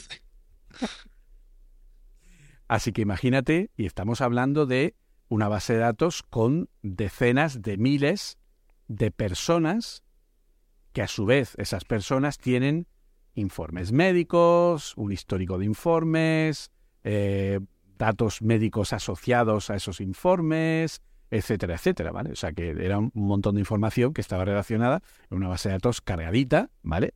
Y pues puesta sin ningún tipo de primary case ni nada y puesta tal, pues claro, era un infierno. Y yo al final pues la arreglé y la verdad que te quedaron bastante, bastante contentos. Así que, bueno, una anécdota como otra cualquiera, ¿no? Ya hasta donde tengo entendido, creo que eh, grandes plataformas, pues yo creo que una vez leí un poco sobre cómo estaba estructurado Facebook, lo que hacía, digamos, que tenían una capa primero de hecho hay todo, con una especie de caché, ¿vale? Y luego ya la voy recogiendo y estructurando, ¿vale? Tienen una caché no relacional, en la que, bueno, si estás pidiendo algo que se acaba de producir, pum, te lo chuta muy rápido, pero luego esa información se iba, se iba estructurando en una base de datos relacional, pero no lo sé, porque también, voy a contar yo también otra anécdota, una, creo que fue, no la primera, pero de las primeras empresas en las que trabajé, y esto seguro que los más jóvenes alucinan cuando lo cuente. El backend consistía, de hecho, llegaban de dos maneras. Una era un paquete IP, o sea, es que ya no te hablo de servicios REST ni API REST, no, no, era un paquete IP con, con que se leían los bytes, ¿vale? De hecho, los, yo trabajaba en la parte de, de los equipos que había distribuidos y mandábamos bytes, o sea, mandábamos, digamos, luego eh, hacíamos un string que luego se convertía a bytes y ahí iba el significado de todo lo que queríamos mandar. ¿Por qué? Porque se recibían de dos maneras, o paquetes IP o SMS, ¿vale? Y lo que había en el backend era un programita en C que se habían currado hace muchos años y eso mejor no tocarlo porque podría explotar. Y luego la lógica del backend, una vez que recogía los mensajes, era un lenguaje llamado Transact SQL que Eso analizaba la trama y guardaba en base de datos eh, todo lo que todo lo que se necesitaba. Era, y de hecho iba súper rápido, ¿eh? eso sí que es verdad. Iba, iba súper rápido, pero cuando había que tocar algo que a mí me tocó también en ese Transact SQL, uff. Oh, Bueno, yo mama, ¿qué en- dicen? Oh, en mama. esa época eh, tuve que implementar en Oracle una capa de conexión con, eh, con SOAP, una capa con lo que son llamadas, eh, que era el, el- el anterior, ¿no? A la PIRES con llamadas en XML. Y el XML yo en Oracle lo trataba como texto y lo parseaba como texto a mano porque no había una librería de XML en, en Oracle. Y, y aún así yo era el, que, el, el más rápido de todos. O sea, mi solución de parseo de texto eh, a lo cutre salchichero buscando la subcadena y buscando el fin de la, de la llave XML, etcétera, etcétera, era mucho más rápido que ninguna librería que usaban otras soluciones basadas en Java sobre los mismos servicios. Me decían, oye, ¿y cómo lo haces tú tan rápido? Y yo, no, no, que... no, ah, ah". Y era todo parseo de cadena a lo burro, que aquello, digo, madre mía, el día que alguien le dé por cambiar aquí algo. Es que ahora lo que, lo que vemos, a ver, gracias a que la tecnología ha evolucionado, o sea, que es que estamos hablando de hace 10 o 15 años. O sea, la tecnología eh, ha, ha evolucionado un montón, pero es que hay un montón de capas de cómo cuando te llega, que al final lo que se manda a día de hoy más o menos son JSONs, pues hay un montón de capas intermedias de control, de reenvíos y de un montón de cosas que antes no, no las había. Entonces, como os digo, es que era, llegaban bytes y si el primero era 5, o sea, los dos primeros bytes era un 5 y un 3. Pues con esos dos significa que era una, un mensaje de tipo no sé qué y iba aquí hasta tabla. Era, era un poco locura, pero bueno, la verdad es que, que bastante, bastante divertido. Porque seguro que estamos hablando de esto, pero alguien que haya programado hace más años dirá, "Pf, eso era todo un lujo de aquellas. Un lujo asiático, totalmente. Y para no alargarnos más, Julio, si te parece, vamos, vamos a entrar eh, con las noticias.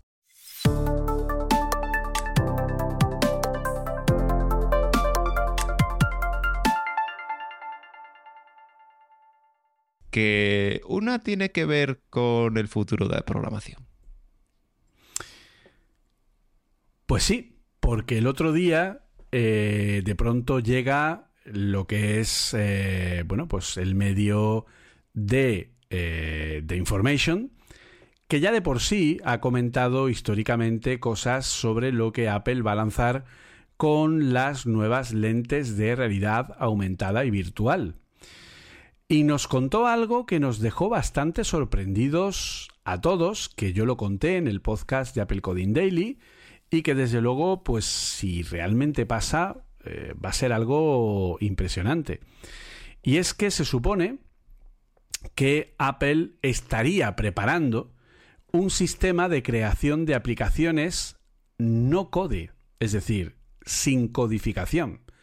Pero claro, no serían aplicaciones, serían algo así como servicios basados en 3D, elementos que tienen que ver con objetos 3D, eh, con crear experiencias, es decir, algo parecido a lo que hemos comentado de Reality Composer, pero eh, hecho con una nueva herramienta cuya característica clave es... ¿Cuál es, Arturo? Que sería controlada con nuestra voz, que no habría que echar ni una sola línea de código. Básicamente sería como hablar con Jarvis. Es como si fuéramos Tony Stark y ¿Esto cómo funcionaría? Pues imaginad que yo quiero generar una escena, ¿vale? Porque además esto, por lo que parece ser, eh, según comenta The Information, estaría unido a un modelo de generación de objetos 3D realizado por Apple, como un Stable Diffusion, pero que generaría objetos 3D. De forma que yo podría decirle a este sistema, y además sería con Siri, ah, Siri, para que no salte, hazme un cohete de color rojo y blanco así con ajedrez como el de Tintín Viaje a la Luna, donde pueda poner un pequeño muñequito que abra una puerta en la parte de abajo y el muñequito pueda entrar dentro, o sea, describirle una escena 3D y teóricamente Siri pintaría o dibujaría eso y generaría la experiencia. No sé hasta qué punto.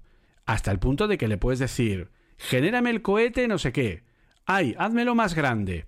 Ahora con un ala más. Eh, pónmelo con la punta más fina, la punta más gruesa. Eh, en vez de dos motores, ponle tres. Y lo iría cambiando. Insisto, igual que Jarvis. Es decir, eh, Tony Stark no programa la Mark II en Iron Man 1. Tony Stark le va diciendo a Jarvis, ahora ponme no sé qué, ahora no sé cuál, aprieta esto más, ponte aquí no sé qué, ahora calcula eh, la cantidad de combustible que tienes que poner, ahora haz no sé qué, tal. Eso es lo que hacía eh, con Jarvis. Entonces se supone que haría eso. ¿Tú hasta dónde ves que esto pueda ser plausible? A ver, yo creo que todo depende más que de que creen un IDE en base a esto, de la parte de eh, Machine Learning que avance. Porque sí que es verdad que con todo esto que ha salido de Stable Diffusion, de ChatGPT, ha habido con mucho hype. Pero de repente se ha visto que, oye, espera, esto sí, mola mucho y mola porque esto llevaba tiempo ya y lo hemos liberado ahora y estáis flipando. Pero claro, eh, decían que en la versión de ChatGPT 4 que, que, oye, no te esperes nada del otro, o sea, un salto tan grande, porque la gracia fue que al liberar la versión 3 flipasteis porque no habíais visto nada de lo anterior, ¿vale? Pero esta, la evolución va, va muy lenta y además estamos viendo que tiene problemas como que, que te, te, dice cosas eh, pensando siempre que son ciertas, ¿vale? Hay, tiene ciertas limitaciones. Pero luego también ha habido otros movimientos que se han enfadado, ha habido empresas que se han enfadado, como creo que fue Google, que dijo, a ver, esta gente lo ha liberado ahora, pero nosotros en nuestro laboratorio tenemos cosas que le dan 100.000 vueltas, ¿vale? Por lo que no me extrañaría que Apple también en sus laboratorios... Ha salido Sundar Pichai y ha dicho, yo he visto cosas que no creeríais.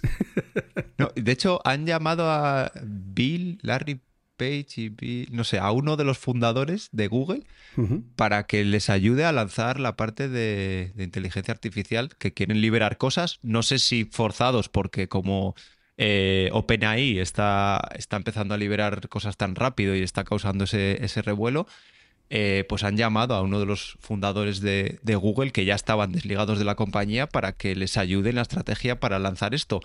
Porque yo creo que la parte esta de, de inteligencia artificial, aunque sí que es más fácil conceptualmente de vender que la realidad aumentada, y fijaros lo que estoy diciendo, es un reto muy grande la parte de vendernos la realidad aumentada, eh, sí que es, es complicado. O sea, aunque...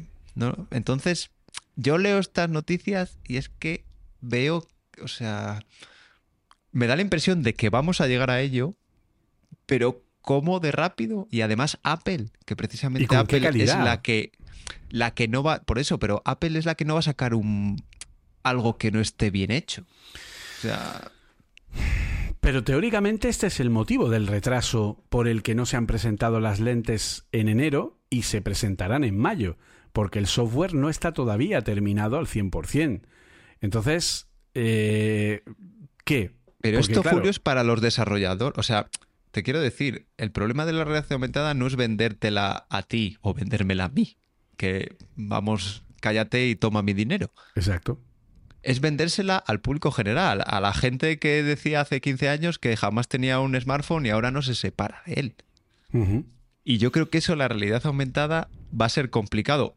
De hecho, entre otras cosas, porque tenemos smartphones. Es decir, no, claro, con esto puedes ver experiencias más inmersivas. Dice, me da igual. Si es que yo te hago una videollamada y, me- ¿sabes? Se lo dices a, a mi abuela que está viendo a su bisnieta. Dice, para mí es que con ver, ya estoy flipando de que la, estás en Madrid y, y la puedo Claro. ver a través del móvil. ¿A Ahí voy es a poner que- un casco? ¿sabes? Claro, es que ahí la forma de entrar es eh, básicamente a través del mercado profesional, que es un poco lo que, lo que Facebook ha visto, ¿vale? Es decir, ahora ya se ha implantado el modelo, al menos en determinados sectores como el del desarrollo, se ha implantado el modelo de trabajo en remoto, ¿vale? Entonces, ese modelo de trabajo en remoto, con unas lentes de esas características, hostia, mm, mejora muchos puntos la productividad. Entonces, claro, hay que tener presente ese tipo de cambios, ese tipo de cosas que pueden proporcionar algo muy especial, pero desde luego sí va a ser todo un reto que algo que no es práctico de por sí, porque al final las lentes que va a sacar Apple, si hacemos caso a los rumores, van a tener dos horas de autonomía y van a tener una petaca tipo MagSafe que se pegará en la parte de atrás para que yo pueda cambiar esa petaca antes de que se le acabe la pila al cacharro y poder seguir trabajando. Es decir, que cada dos horas voy a tener que estar cambiando la batería para poder tener una experiencia de más tiempo, ¿no? Claro, esta es la primera Sí, pero eso es cuestión, Julio, eso es cuestión de tiempo. Claro, es un problema que es, que es cuestión de, de tiempo que, que se soluciona. Ya, pero no es, que algo yo- para sacar a la calle, que es el principal problema. Entonces, No sé. No lo sé. Eh, Yo creo que va a ser complicado, ¿vale? A ver, al final, hasta nuestras madres, padres eh, usan eh, teléfonos móviles, ¿vale? Mi suegra con más de 70 años eh, va a comprar o, a, o se para a tomar algo, o está en un restaurante y, y- y come y tal, y saca su móvil y paga con Apple Pay, con su huella, y es más feliz que nada. Y la, la gente la mira como, ¡ay, de, verdad! ¡ay, Maripili! que está usando el móvil para pagar! ¡ay, que Y, es que me han enseñado mis hijas, tal, fíjate, el nivel aún tal. Se puede presumir. Eh, Lo que pasa es que el smartphone no es- o sea, ha conseguido ser supermasivo, incluso atraer a gente que no había tenido lo anterior, que se supone que es un ordenador, Claro. incluso gente que no había tenido. Pero es algo que, por ejemplo, los smartwatch no han conseguido. No, o sea, los no todo el smartwatch no han mundo- conse- están en la pirámide eh, arriba de, de los smartphones. Y a mí sí, se las me hace tabletas sí, complicado poco, pensar. Pero esto va a ser complicado. O sea, eh, como tú dices, va a haber mucha gente que va a entrar, ¿vale? Pero va a haber otra mucha que. Entonces, claro, esta herramienta que teóricamente permite una, algo tan sencillo y que permitiría crear experiencias que cualquiera podría hacer sin necesidad de conocimiento de desarrollo, con entornos 3D, con objetos 3D, con generar elementos que luego podamos usar en nuestras casas, etcétera. Pues hombre, a ver, tú ves a Google presentar, como por ejemplo hace poco presenta Music LM, una inteligencia artificial capaz de generar música a partir de descripciones de texto. La demo que pone, que pone Google es bastante impresionante, pero luego no hay chicha detrás, es decir, no se puede probar. La gran novedad de GPT-3 es que nos dejaron probarla, a ti, a mí y a quien quisiera, igual que ChatGPT. Entonces, será mejor o peor, pero por lo menos podemos probar. Y eso ha permitido que, por ejemplo, pues eh, apareciera Stable Diffusion, que es código abierto, y eso ha permitido que pueda haber más soluciones que serán más o menos óptimas, ¿vale? Pero por lo menos la gente normal puede trabajar con ello. Pero Apple, hasta donde yo tengo entendido, si ha, si ha trabajado en un sistema de creación de entornos 3D generativos, ¿vale? Eh, Apple es capaz de, cuando te falta una parte de la habitación por ver dentro de las lentes de realidad aumentada, en el modo pass-through, es capaz de generar de forma automática, con una red generativa, lo que no ven esas lentes para presuponer cómo es el resto de la habitación. De forma que si yo estoy en un pasillo y me aproximo a un salón y solo se ve una parte del salón porque la puerta no permite que se vea nada más, el sistema es capaz a través de una red generativa con lo que está viendo completar el total de ese salón para luego ir haciendo por, eh, por, por afinación el, eh, lo que es el, propio entorno, ¿vale? Porque al final tú necesitas que las lentes vean todo el entorno donde estás para que lo generen. Si no llegan a ver una parte de la habitación, tienen que ser capaces de completar dicha habitación de forma generativa para que tú puedas tener una buena experiencia, aunque hay una parte concreta que tú no hayas visto nunca, ¿no? Y que cuando llegues ahí, la parte esa de habitación que el sistema aún no ha visto ya esté pregenerada, tenga un ajuste mínimo y permita que la experiencia no se rompa porque por lo que sea como ese trozo no está eh, no está generado no, no, está eh, escaneado no digamos pues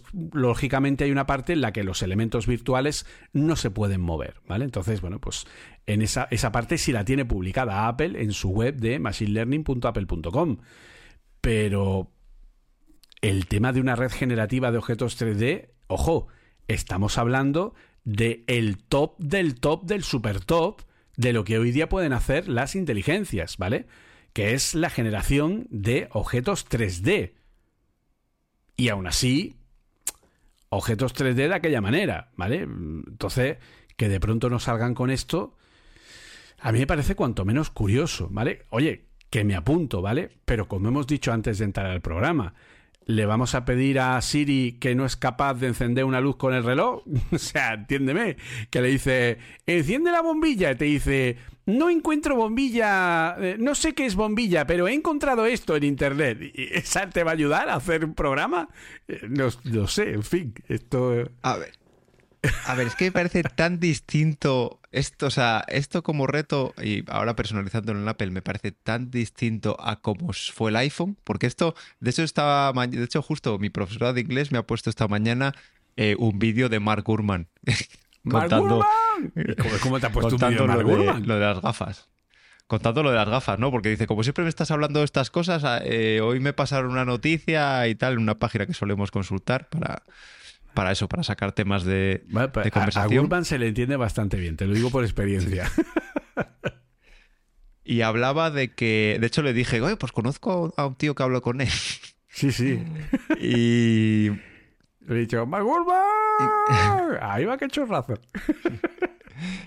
y decía, decía que, que más, o sea, llevaba más de mil personas trabajando durante siete años en esto.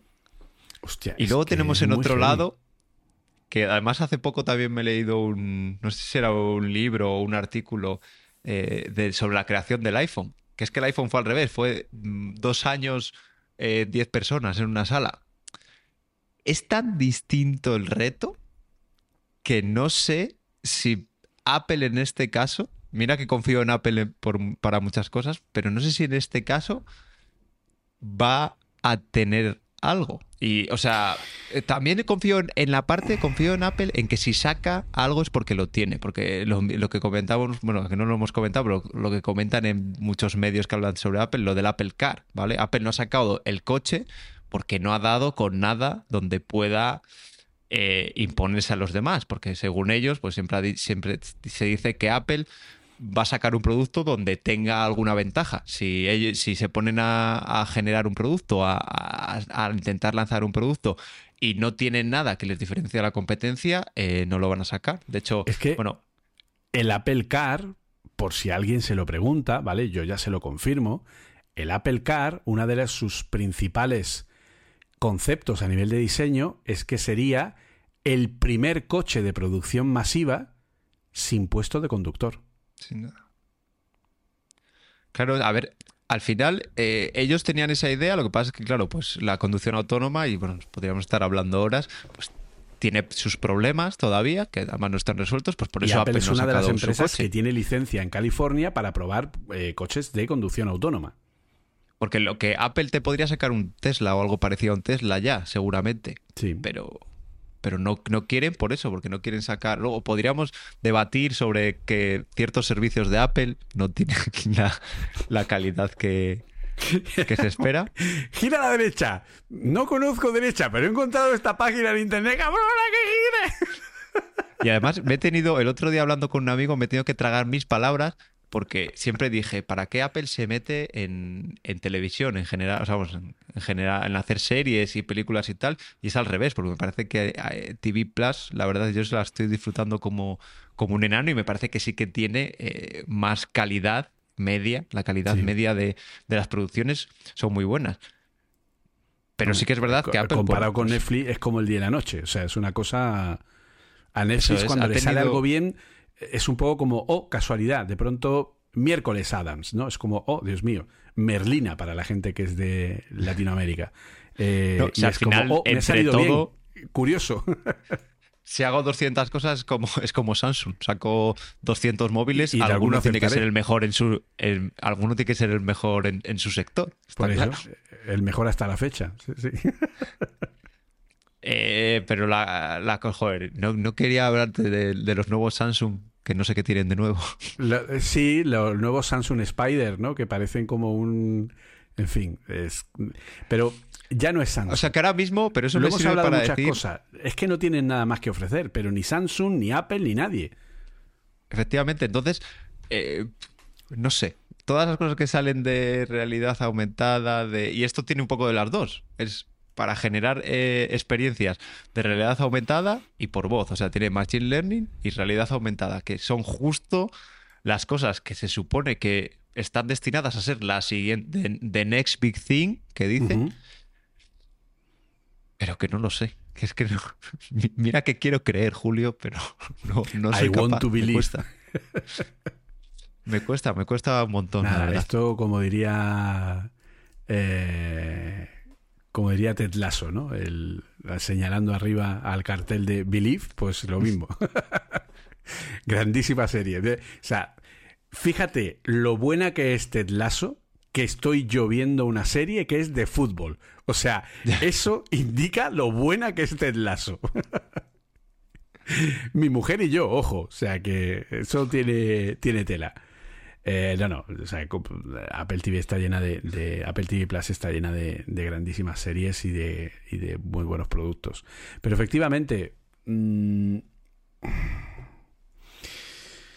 a ver, yo personalmente, personalmente creo que lo que Apple presente nos va a romper elige la parte del cuerpo que tú quieras, esa te la va a romper. ¿Vale? O sea, el cerebro, el orto, de todo, lo que sea. O sea, yo creo que cuando salga, vamos a decir, ¿What the fuck? ¿Pero qué es esto? ¿Pero, pero, qué has hecho, Apple? Pero, o sea, va a ser, de verdad, eh, repito, me puedo equivocar, ¿vale? Obviamente, me puedo equivocar. Pero yo tengo la impresión de que Igual que cuando Steve Jobs salió e hizo así con el móvil y vimos el scroll inercial y dijimos, ¿qué brujería es esta? ¿vale? Y dijimos, Steve Jobs debe ser de Gryffindor. Hola, Steve. Bienvenido a Hogwarts. Pues esto es un poco así, ¿vale? Entonces, eh, yo tengo la... Insisto, es una intuición mía personal, que no sé si es por intuición, por ganas, por ilusión, por... no lo sé. Pero tengo una... como un algo que me dice que cuando Apple presente esto vamos a decir, hemos viajado al futuro y no nos hemos dado cuenta. Creo que Apple va a presentar cosas que automáticamente nos van a, nos van a hacer pensar que nos están tomando el pelo y que eso no es verdad. Y que eso no se puede hacer. Y cuando lo veamos cómo se hace, vamos a decir, pero qué puñetas es esto, pero esto qué ha pasado. Es un poco lo que, lo que pasa con ChatGPT, ¿no? Eh, eh, que la gente que realmente le saca, pues habla con, con, Oliver, ¿vale? Yo cada vez que hablo con Oliver, está emocionado, ¿no? del uso de, ChatGPT y cómo tal, y, cómo funciona, y cómo corrige, y cómo hace, y los resúmenes y tal, y, lo ves que está usando la herramienta de manera constante, etcétera, y está realmente emocionado porque dice, es que a mí me dicen hace dos meses, literal, o tres meses, que voy a ser capaz de sacar todo el trabajo que estoy sacando eh, gracias a una inteligencia artificial y, me río en tu cara. O sea, de pronto me veo en el futuro, me veo, pues eso, Tony Stark diciendo, mm, Jarvis, ponme a ti no sé qué, tal, sí, ahora genérame el lazo de no sé qué, tal y cual, sí, sí, yo creo que ahora el núcleo, el reactor Stark ahora ya está perfectamente y tal, pues en ese plan, o sea, entonces yo creo que vamos a ver algo que nos va a romper la cabeza directamente. Insisto, mm, es mi, llámalo, pues no lo sé, a lo mejor es ilusión, ¿no? Por lo que podemos llegar a ver. Pero yo creo que va a ser algo muy, muy heavy, que no estamos preparados para ver. O sea, no esperamos Ojalá. lo vamos a ver. Ojalá tenga razón. Ahora se me ocurre, ¿quién lo presentará? ¿Será el propio Tim Cook? Y ya dice, y con esto me jubilo. Va a ser tira, un holograma aumentada de Steve Jobs, con voz generada a través de una inteligencia generativa que va a reproducir la voz de Steve Jobs. No sé, eso es un poco creepy, ¿eh? No sé si, se atreverá. Pero lo que digo, coge Tim Cook, lo presenta, o sea, ahí que nos va, eso, nos vuela la cabeza y coge y tira las gafas y dice, ahí os quedáis, que me El mejor, ya sabes que el mejor maestro de ceremonias que Apple tiene ahora mismo ya sabemos tú y yo quién es. ¿verdad? Force One. Force One, el gran Craig Federici. Bueno, a mí me mola mucho el, de los Apple Silicon, que por cierto, en los últimos no salió. En la presentación de los M2 no. Ya no sé. Joder, Johnny Shirugi se llama. Johnny Shirugi, sí. No, ahí sale. ese tío, se, ese tío se merece. Se merece presentar las, las Apple Glass. Se lo merece. Sí, sí porque es el que mejor lo ha hecho. En la última eh, presentó John Ternus, que es el, el SVP de, ingeniería de software, de, hardware, perdón. De hardware. Y, bueno, que es el, de ingeniería de software, ya sabemos que es que Federici. Entonces, pues. Pero vamos, yo, un tío que es capaz de hacerse ahí un, una animación de flash y luego a cámara lenta hacer así con el flequillo y tal, y que se ríe de sí mismo y que se pone a hablarle a un memoji de una gallina y hacerle ahí. Con, el con el chándal ese que salió en una presentación. Hostia, verdad. Yo quiero ese chándal, ¿eh? El chándal de Swift de color así naranja hortera. Eso yo lo quiero para ir al gimnasio. Y eso que no voy al gimnasio, pero lo quiero. Fue lo primero que dijimos cuando vimos el chándal todo. Dijimos, yo quiero ese, yo quiero ese. Madre lo que pasa, Julio, es que eso, ves, somos como somos. De hecho, yo, por ejemplo, tengo mm, alguien por ahí en Cupertino y la niña ya tiene un body comprado directamente allí en la, en la tienda de empleados de Apple. Y también tengo pedido una camiseta para mí. Digo, ¿qué es eso de regalar cosas de Apple a la niña y dejar a su padre sin nada? Pues sí, pues eh, una camisetita de Swift o algo. Yo tengo camisetas de Swift, pero claro, las hacemos nosotros para Apple Coding, ¿no? Entonces, pues, en fin, tenemos ahí eh, esa opción. Pero la verdad que yo creo que puede ser, puede ser algo, algo interesante, ¿vale? Seguimos un poco, ¿vale? Por ir avanzando y, eh, y, por ejemplo, pues tenemos ya la primera versión estable del plugin de Swift para Visual Studio Code, ¿no? Eh, tenemos ahí esa versión 1.0.0, ¿no? ¿Tú la has estado probando? Pues la verdad es que la, la he probado poquito porque, claro, como solo o la mayoría del trabajo que hago es en, sistemas de, de, Apple, pues estoy con, con Scout a tope y aparte la parte está de las landas también la hago la hago en Scott y pues esa sí yo creo que hace tiempo en, Visual Studio Code. Sí, sí, te genera el proyecto y bueno, claro, si es que tiene plugin se puede se puede hacer. Lo, que no Visual Studio Code es como eh, es lo mejor de lo peor. Porque están hechas en Electron. Sí, y hay cosas que me chirrían un montón, la interfaz, los iconos. Es que eh, abro, es, eh, abro Visual Studio Code y abro al lado Scope y uno se parece a las ventanas que tengo en Mac y otro no se, y Visual Studio Code no se parece absolutamente a nada y eso me chirría. Eso sí, está en electrónico lo que queráis, pero va muy bien, es súper rápida, súper completa y tú Julio, que me consta que sí que lo has estado probando a fondo, podríamos decir que tiene muchas cosas mejor que el propio Scope.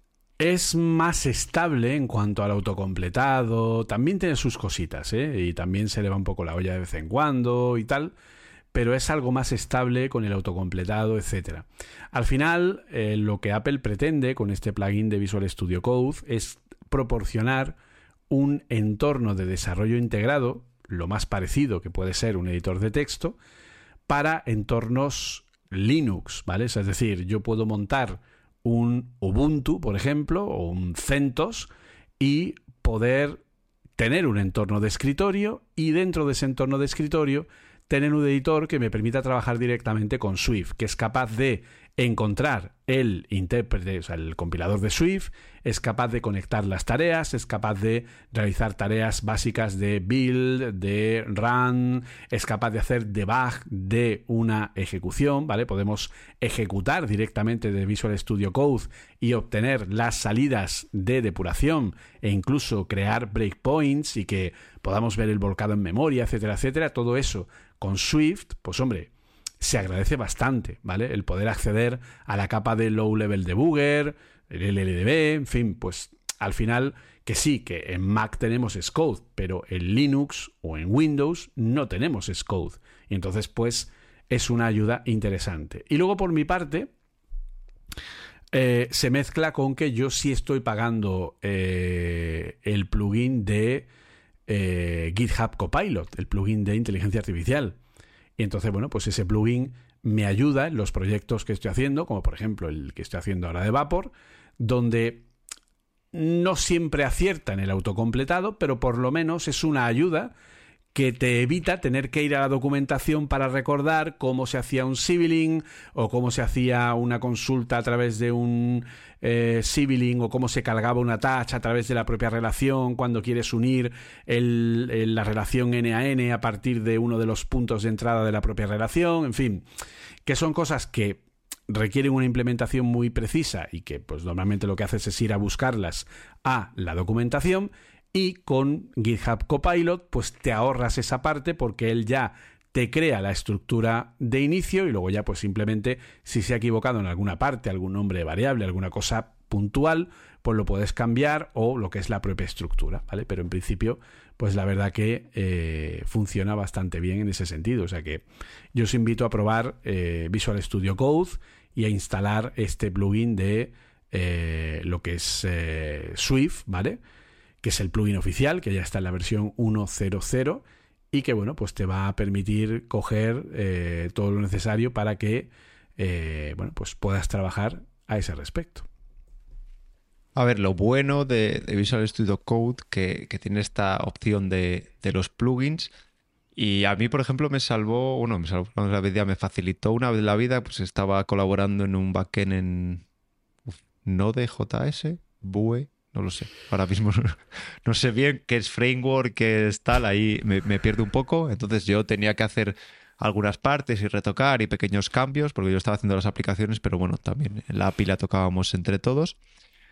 Y, joder, me bajé un plugin y con ese plugin directamente configurabas cuatro cosas y podías correrla en local sin tener que instalarte que si con Docker una máquina y, y tropocientas cosas. Simplemente era poner un plugin y, ya está. Te decía que, el, que añadieses a tu proyecto un ficherillo de configuración con cuatro cosas y ya está. Ya tenías ese plugin. Luego también utilicé plugins que ahora creo que ya está, ya está metido en el propio editor para Markdown cuando hacía eh, documentación con Markdown, pues para ver en tiempo real, para que me sugiriese el autocompletado y bueno, una serie de vitaminar, digamos, el, editor de, Markdown, pues también, también lo tenía. Y luego también lo uso mucho para visualizar JSON, porque, bueno, seleccionas que es un JSON y le das a formatear y te lo formatea bonito. Y es que hay, si os ponéis a buscar, hay pero una pila de, plugins enorme que seguro que algo que hacéis como esto que os cuento de, dejar bonito un JSON, pues antes ibas a, hay una web que se llamaba JSON, o sea, JSONparser.fr, creo que era francesa, que yo la estuve utilizando mucho tiempo, eso que te descomponía, bueno, te lo ponía, te lo ponía bonito. Y eso, pues la verdad es que Visual Studio Code tiene un montón. Además, eso, tiene una comunidad muy grande. Eh, si utilizáis determinados frameworks, seguro que tenéis plugin para, para esos frameworks y, os puede ayudar. Así que yo me voy a aplicar el cuento yo, Julio, y, si me pongo y tengo que investigar a ver si puedo crear el entorno de desarrollo para estas landas, porque un editor de código, aparte de lo que comentas del autocompletado y, y, y bueno, de la facilidad a la hora de escribir y de las sugerencias, también el entorno de desarrollo, el poder eh, con un botón, como hacemos en Scode, con un botón eh, corro la aplicación, ¿vale? Tengo diferentes, puedo generar diferentes eh, configuraciones rápido para, para entorno de pruebas y, bueno, una serie de flags, puedo hacer muchas cosas. Porque también eso es tiempo que te ahorras, porque y si, queréis, si queréis nos remontamos a los sistemas que había que había antes, a mí me pasó de, coger, cambiar una línea de código, tener que mandar ese fichero a un cacharro y en ese cacharro arrancarlo de cero y que a lo mejor tardaba en comprobar lo que hacía, si una línea de código eh, estaba bien o mal, pues cinco minutos. Y eso, claro, si lo tengo que hacer, eh, no sé, o sea, al final te, te, eternizas. A veces nos parece que, que hacer command R para ejecutar aplicación, la aplicación en, en iPhone, en, en Scode, es un coñazo, pero es que de lo que venimos. Entonces, eh, la importancia también de estos IDEs ya no es solo la parte de escribir código, sino es crearte un entorno de desarrollo en el que puedas cambiar una línea del código y en, dos bueno, en 10 segundos tener la aplicación ejecutada y ver si ese cambio eh, hace lo que tú esperas. Es decir, que nos eh, digamos que antes yo utilizaba en Windows Notepad que era yo, eh, yo, creo que es de los primeros que editores que había que solo editaba, o sea, olvídate de darle a un botoncito y que te, que, te arrancase nada porque, porque no lo había, pero bueno, tenía ciertas ayudas, y, pero eso era un, un editor al uso, un editor de código, un editor de texto al final, que utilizabas para código, pero ahora mismo, tanto como hemos hablado de Scode como Visual Studio Code, son IDEs completos en los que puedes generarte un, entorno de desarrollo. Pues sí, la verdad es que. Pues yo fíjate, el Notepad también lo usé en su día. Curioso. Era lo mejor que había. Sí, sí. Eh, ahora como editor de texto en el, en el Mac, el que uso es el, es el Sublime, Sublime Text. Mm que la verdad que va, va bastante bien. pero Sublime lo bueno que tiene es que tiene un montón de plugins. Tiene un montón de plugins para aquí. De hecho, es con lo que trabajo, por ejemplo, con los JSONs, ¿vale? Cuando quiero hacer un, un y poner bonito el JSON, eh, pues hay un plugin que te lo hace también directamente. De hecho, tiene también plugins para eh, ponerle colorines a los ficheros en Swift y entender lo que son y tal. Bueno, ojo, es que hoy, hoy estamos de historietas. Yo trabajé con un chico, de hecho, yo creo que no nos escucha, pero si nos escuchas, Javi, un saludo. Café Cebolleta Swift. que utilizaba el. De hecho, habrá gente que ni lo conozca. El famoso VI, que es el editor de texto que venía con las instrucciones de Ese Linux, digamos, yo. por defecto. Hoy. Pues luego salía un BIM, que era Claro, este como BIM. vitaminado, al que le podías poner plugins y poner un montón de cosas. Y este tío era, se encargaba del backend eh, en PHP. Alucinas. ¿Cómo Sí, pero- usaba BIM que yo Pero tú sabes que Scode se puede poner con los atajos de teclado de BIM. Sí, sí, sí, sí. A ver, es la, la clave que tenía, que tú con atajos de teclado te sitúas antes o después, aña- insertas. A ver, la verdad es que, que tenía. Yo es que ahora cuando hago algo de, yo qué sé, pues cuando estoy con la Raspberry o cosas así en terminal de comandos, uso el Nano, que era algo más. e, Es menos potente y tiene menos, menos magias, menos hechizos. Pero es mucho más sencillo de, mucho más sencillo de entender. Yo en la Raspberry, el que suelo. A ver, he usado Nano, he usado BIM, pero al final, eh, en la época. Volvemos de nuevo. Una calidad tal. En la época de Oracle. eh, tuve que hacer muchísimas instalaciones de HP UX, del Unix de HP, que ahora ya no existe, eh, de Solaris, de sistemas Unix de todo tipo y tal. Y claro, al final editar un fichero de texto, editar un tal, era esencial. Entonces yo me terminé acostumbrando a los atajos de BI y, y es, y, hoy día entro con la Raspberry Pi y uso BI.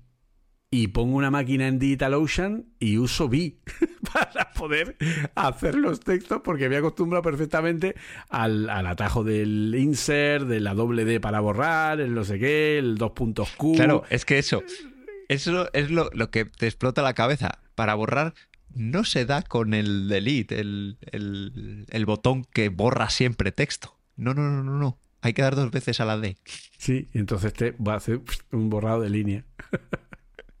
y luego que tengas el modo edición y el modo moverte por el texto, obviamente. Ah, bueno, eso es, claro. Es que esto es, claro, es línea de comando. Eh, no tienes un ratón para ir cambiando el cursor a otro Exacto. sitio, sino que te tienes que estar eh, moviendo por el texto con las flechitas. Pero yo me he acostumbrado a eso, igual que también me he acostumbrado en el Mac a usar el iTerm en vez del, del terminal normal. Y, nada, y la verdad que no tengo ningún problema a ese respecto. De hecho, ese puntito de la línea de comando así tal, a mí me mola. Me mola el hacer cosas por línea de comando y, no sé, es una cosa un poco más... Me hace sentir que soy más experto.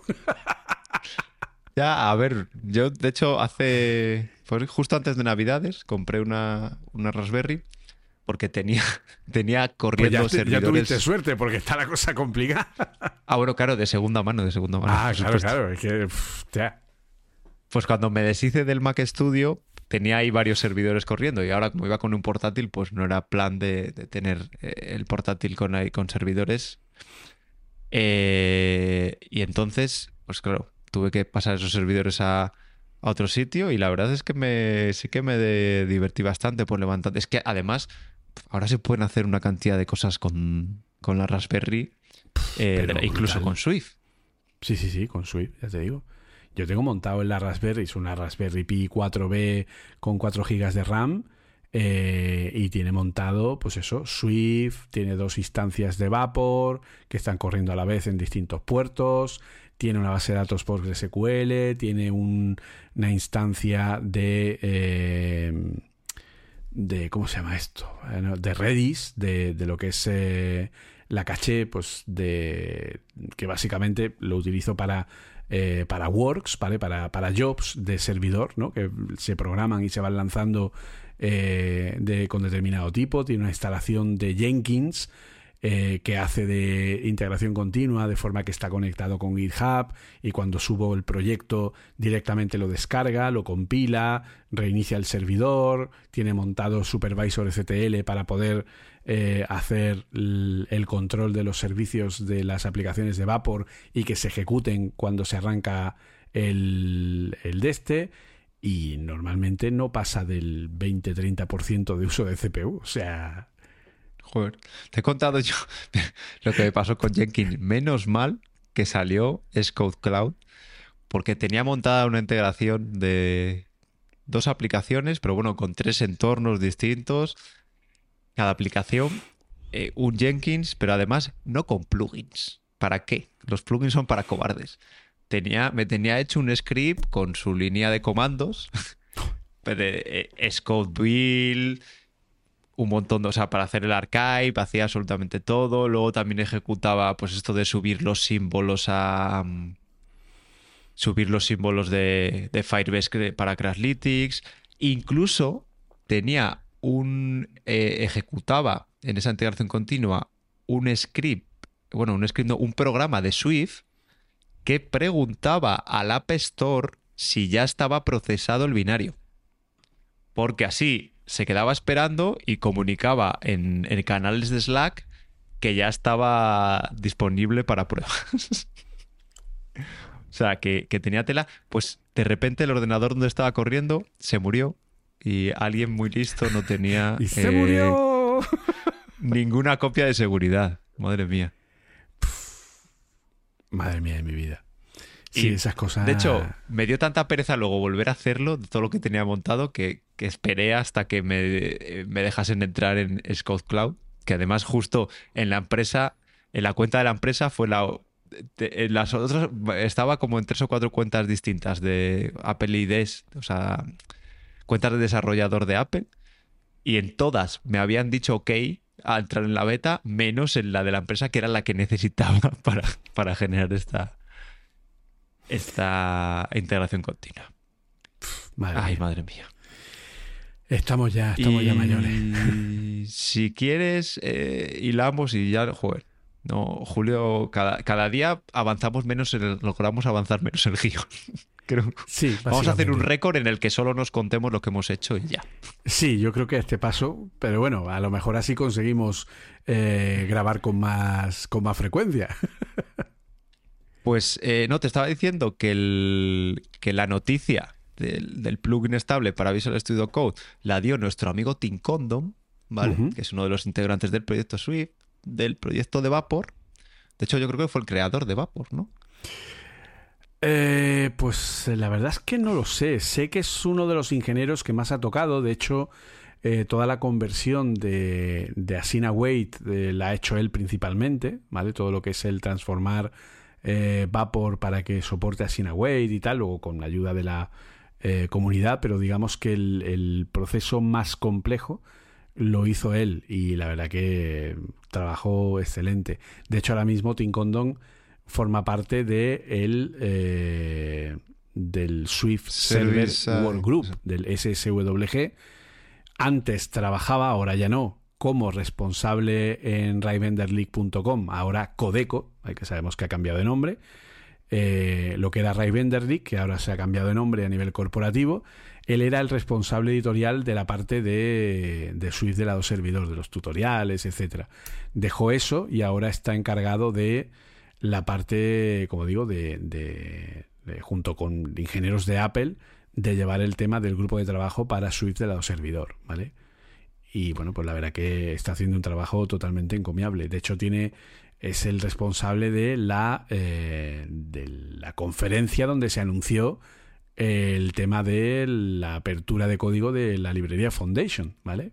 Es una conferencia que se desarrolla en Londres, en el que estuvo también Ted Kremenek, el principal responsable de Swift, eh, y que es la Swift Server Conf, si no recuerdo mal, o, o Conference o algo así, que la organiza él con sus patrocinadores y tal y cual, y que es una conferencia 100% Swift de lado servidor con todas las soluciones que incluso al final consiguió invitar al, eh, a la persona responsable del proyecto de los lambdas que se encargan de los AWS lambdas de Swift, que se encargan de que cuando tú eliges una peli en Amazon Prime Video, busque el servidor de CDN donde servirte la película y te la envíe.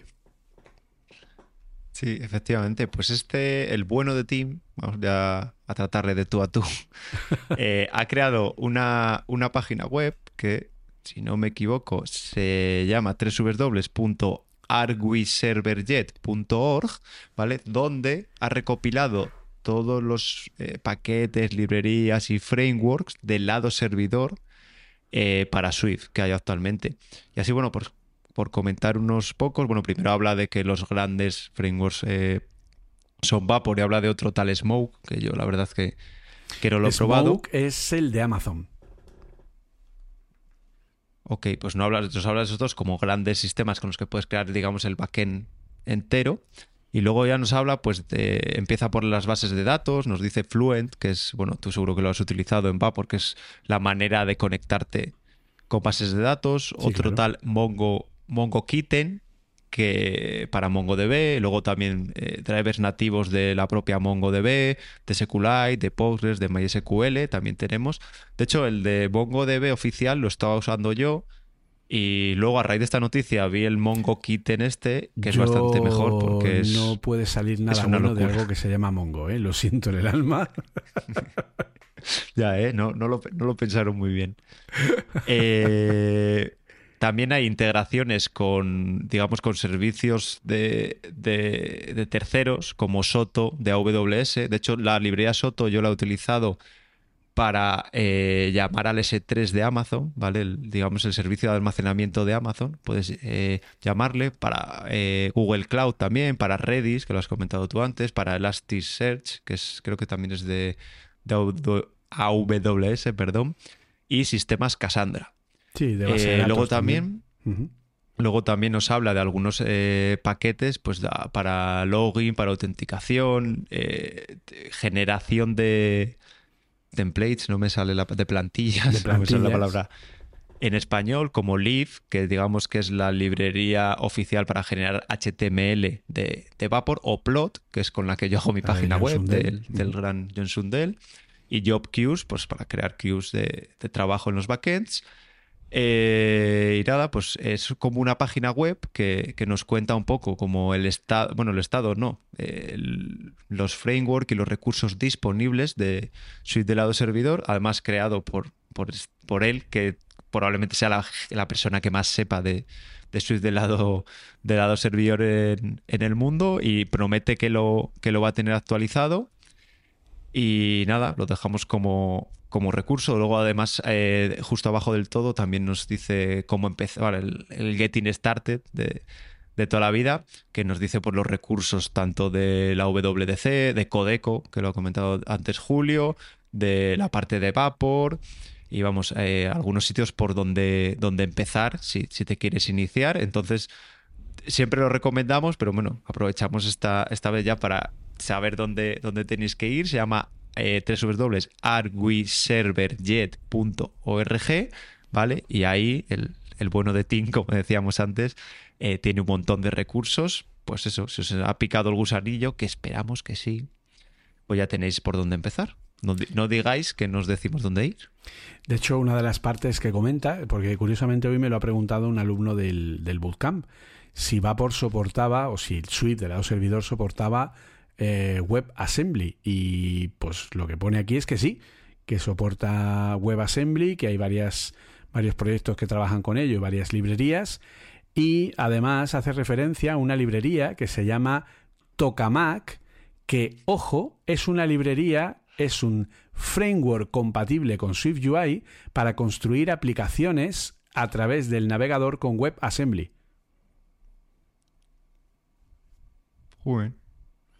Y de hecho tienes aquí código que efectivamente es SwiftUI. Y lo que hace básicamente es generar, eh, pues eso, a través de WebAssembly, eh, páginas web, portales web, eh, donde puedes inyectar código dinámico HTML, código estático, JavaScript y luego pues partes de, de nomenclatura SwiftUI. Se llama Tokamak la librería.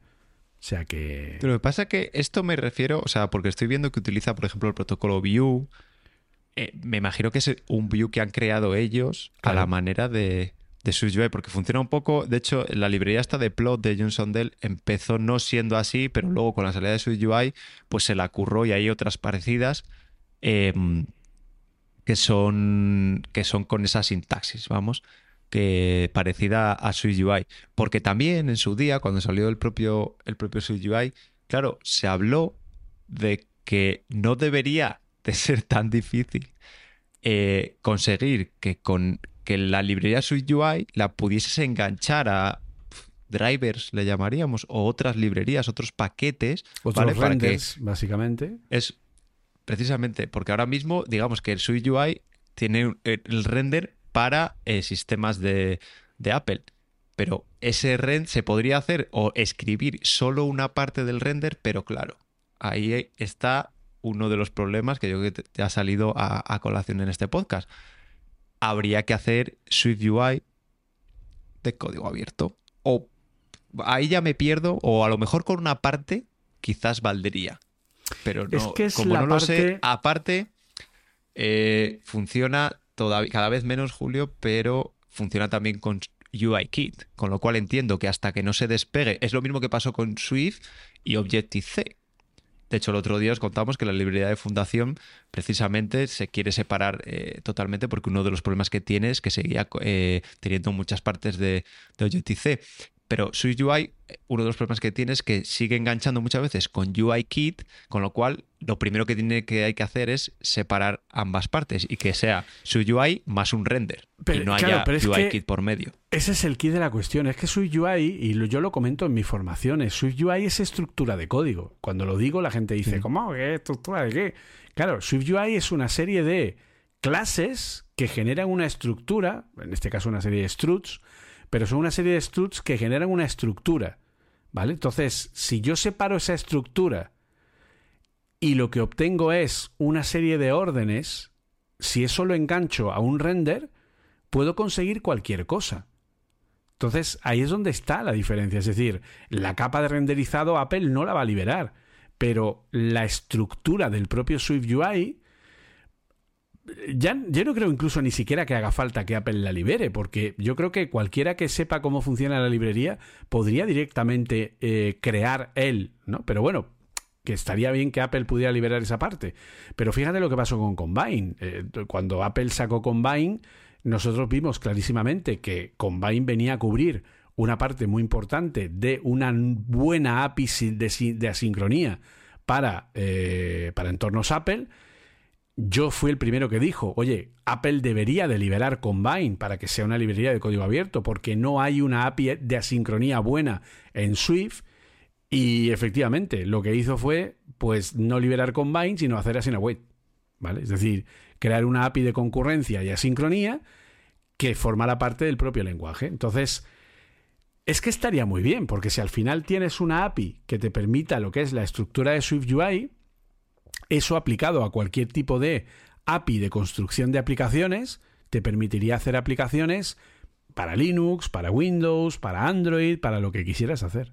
Pero claro, obviamente todo eso requiere de mucho trabajo de ingeniería de librerías y de frameworks y tal, que pues, en fin, eh, no creo que todo el mundo esté dispuesto a hacerlo. A ver, yo la que utilizar la de la de plot de, mm, de Johnson Dell.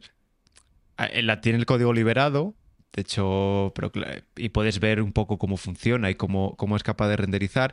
Hizo, eh, no sé si la liberó o, hay un plugin o alguien lo intentó hacer esa parte de CSS, ¿vale? Pero bueno, eh, ya se les, se les está complicando un poco. Pero claro, es una, un HTML que no es animado, ¿vale? Si luego nos metemos, hay por ahí que un día me, me puse, me puse a rebuscar gente intentando eh, mejorar este tipo de librerías, creo que no partían de la de Sandel, partían de otra, intentando hacer pequeñas animaciones que lo que hacen es generar JavaScript por detrás o renderizar JavaScript, ¿vale? Para hacer dinámico el, el propio código. Pero claro, es muy complicado. Pero como decíamos, la base de su UI eh, ya la tenemos. Entonces, no sé hasta dónde, eh, lo de- es lo también es lo de siempre. O sea, por po- poder se puede, ¿vale? Pero hay que querer. O sea, Apple tiene que querer. Y, lo que, y yo creo que lo primero que, eh, que quiere hacer Apple, también por su propio interés, es eh, quitar la parte de UIKit. Cada vez, cada vez que van, vamos avanzando, van quitando, van quitando componentes de UIKit y haciéndolos que enganchen directamente con, con el render en su UI sin pasar por UIKit. Pero bueno, van poco a poco. Si, de hecho, si queréis hacer la prueba, por, curiosidad, eh, en Xcode, mirar, eh, pausar la, aplicación que tengáis y mirar en la jerarquía de vistas. Y ahí veréis que, la mayoría de veces os encontráis con componentes que se llaman UI algo, que significa que, vienen de, de UIKit. Bueno, y aparte que hay cosas, componentes básicos que todavía no los hay en, su UI, sino que tienes que hacer un wrapper. Por cierto, Julio, en ARKit, si empiezas un proyecto, lo haces con eh, su UI, pero tienes un UI View Controller Representable de la escena. ¿Vale? Porque la escena está solo en UIKit. Pero ya te viene escrito. Bueno, eh, poco a poco.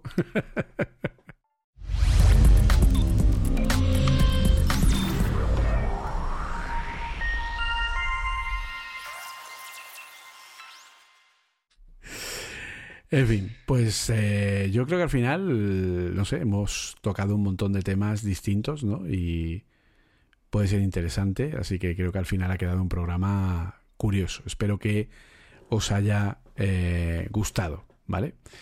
Entonces, bueno, pues a ver si yo es que ya a estas horas ya tengo que ir cerrando porque mañana me toca día intenso y ya habiendo comenzado el bootcamp eh, tengo que ir poco a poco y ya estoy mayor para estas cosas. Así eh, que, pues nada, muchísimas gracias a todos por pasaros por aquí. Y, nada, y como siempre, pues podéis encontrarme en redes sociales como JCF Munoz o en Cuonda, en el resto de podcasts, aparte de este, de Café Swift, también en youtube.com barra arroba Apple Coding, igual que este podcast está colgado en youtube.com barra arroba Apple Coding Academy. Por lo tanto, pues no olvidéis suscribiros, un like, etcétera, o si estáis en el podcast, pues dejarnos algún comentario o lo que sea, porque siempre nos gusta bastante escucharlo. Y nada, pues muchas gracias como siempre. Hoy os hemos aprovechado para contaros historias de, abuelos cebolleta, porque aparte esto es como un sitio donde venimos Julio y yo a, destensar y a contar los problemas, las cosas malas y las cosas buenas que nos pasan el, en el día a día, porque nos estamos todo el rato escribiendo, pero la mayoría de las veces no tenemos tiempo para sentarnos con, un café, no, porque son normalmente solemos grabar altas horas. Pero, pero bueno, eh, yo creo que, es interesante. Al final es lo que buscamos en este podcast, contar historias del día a día más que ponernos a, a enumerar cosas, del, características del lenguaje. Eh, a mí podéis encontrarme en www.arturoribas.com, ahí está mi página web toda la información. Suelo estar eh, bastante activo en Twitter como Arturo Ribasa, también ahora en Mastodon como arroba Arturo arroba mastodon.cloud. He elegido ese servidor, no me preguntéis por qué. Y también en mi otro podcast que grabo con, con un par de amigos sobre tecnología más eh, más, eh, más usuario, más de la del usuario, que se llama Vidas Digitales. Pues eh, yo también estoy en Mastodon. Al final, nuestro amigo Pedro Aznar eh, me dijo, oye, ¿qué tal? Que no sé qué, qué más. Digo, bueno, esto como. A Pedro se lo he oído esta última semana en todos los sitios donde ha aparecido, ha comentado lo de Mastodon. Sí, pues eh, me mandó a mí la información de cómo funcionaba, tal, no sé cuánta. Al final me he sacado en el, en el servidor global, en mastodon.social, que es el servidor global principal.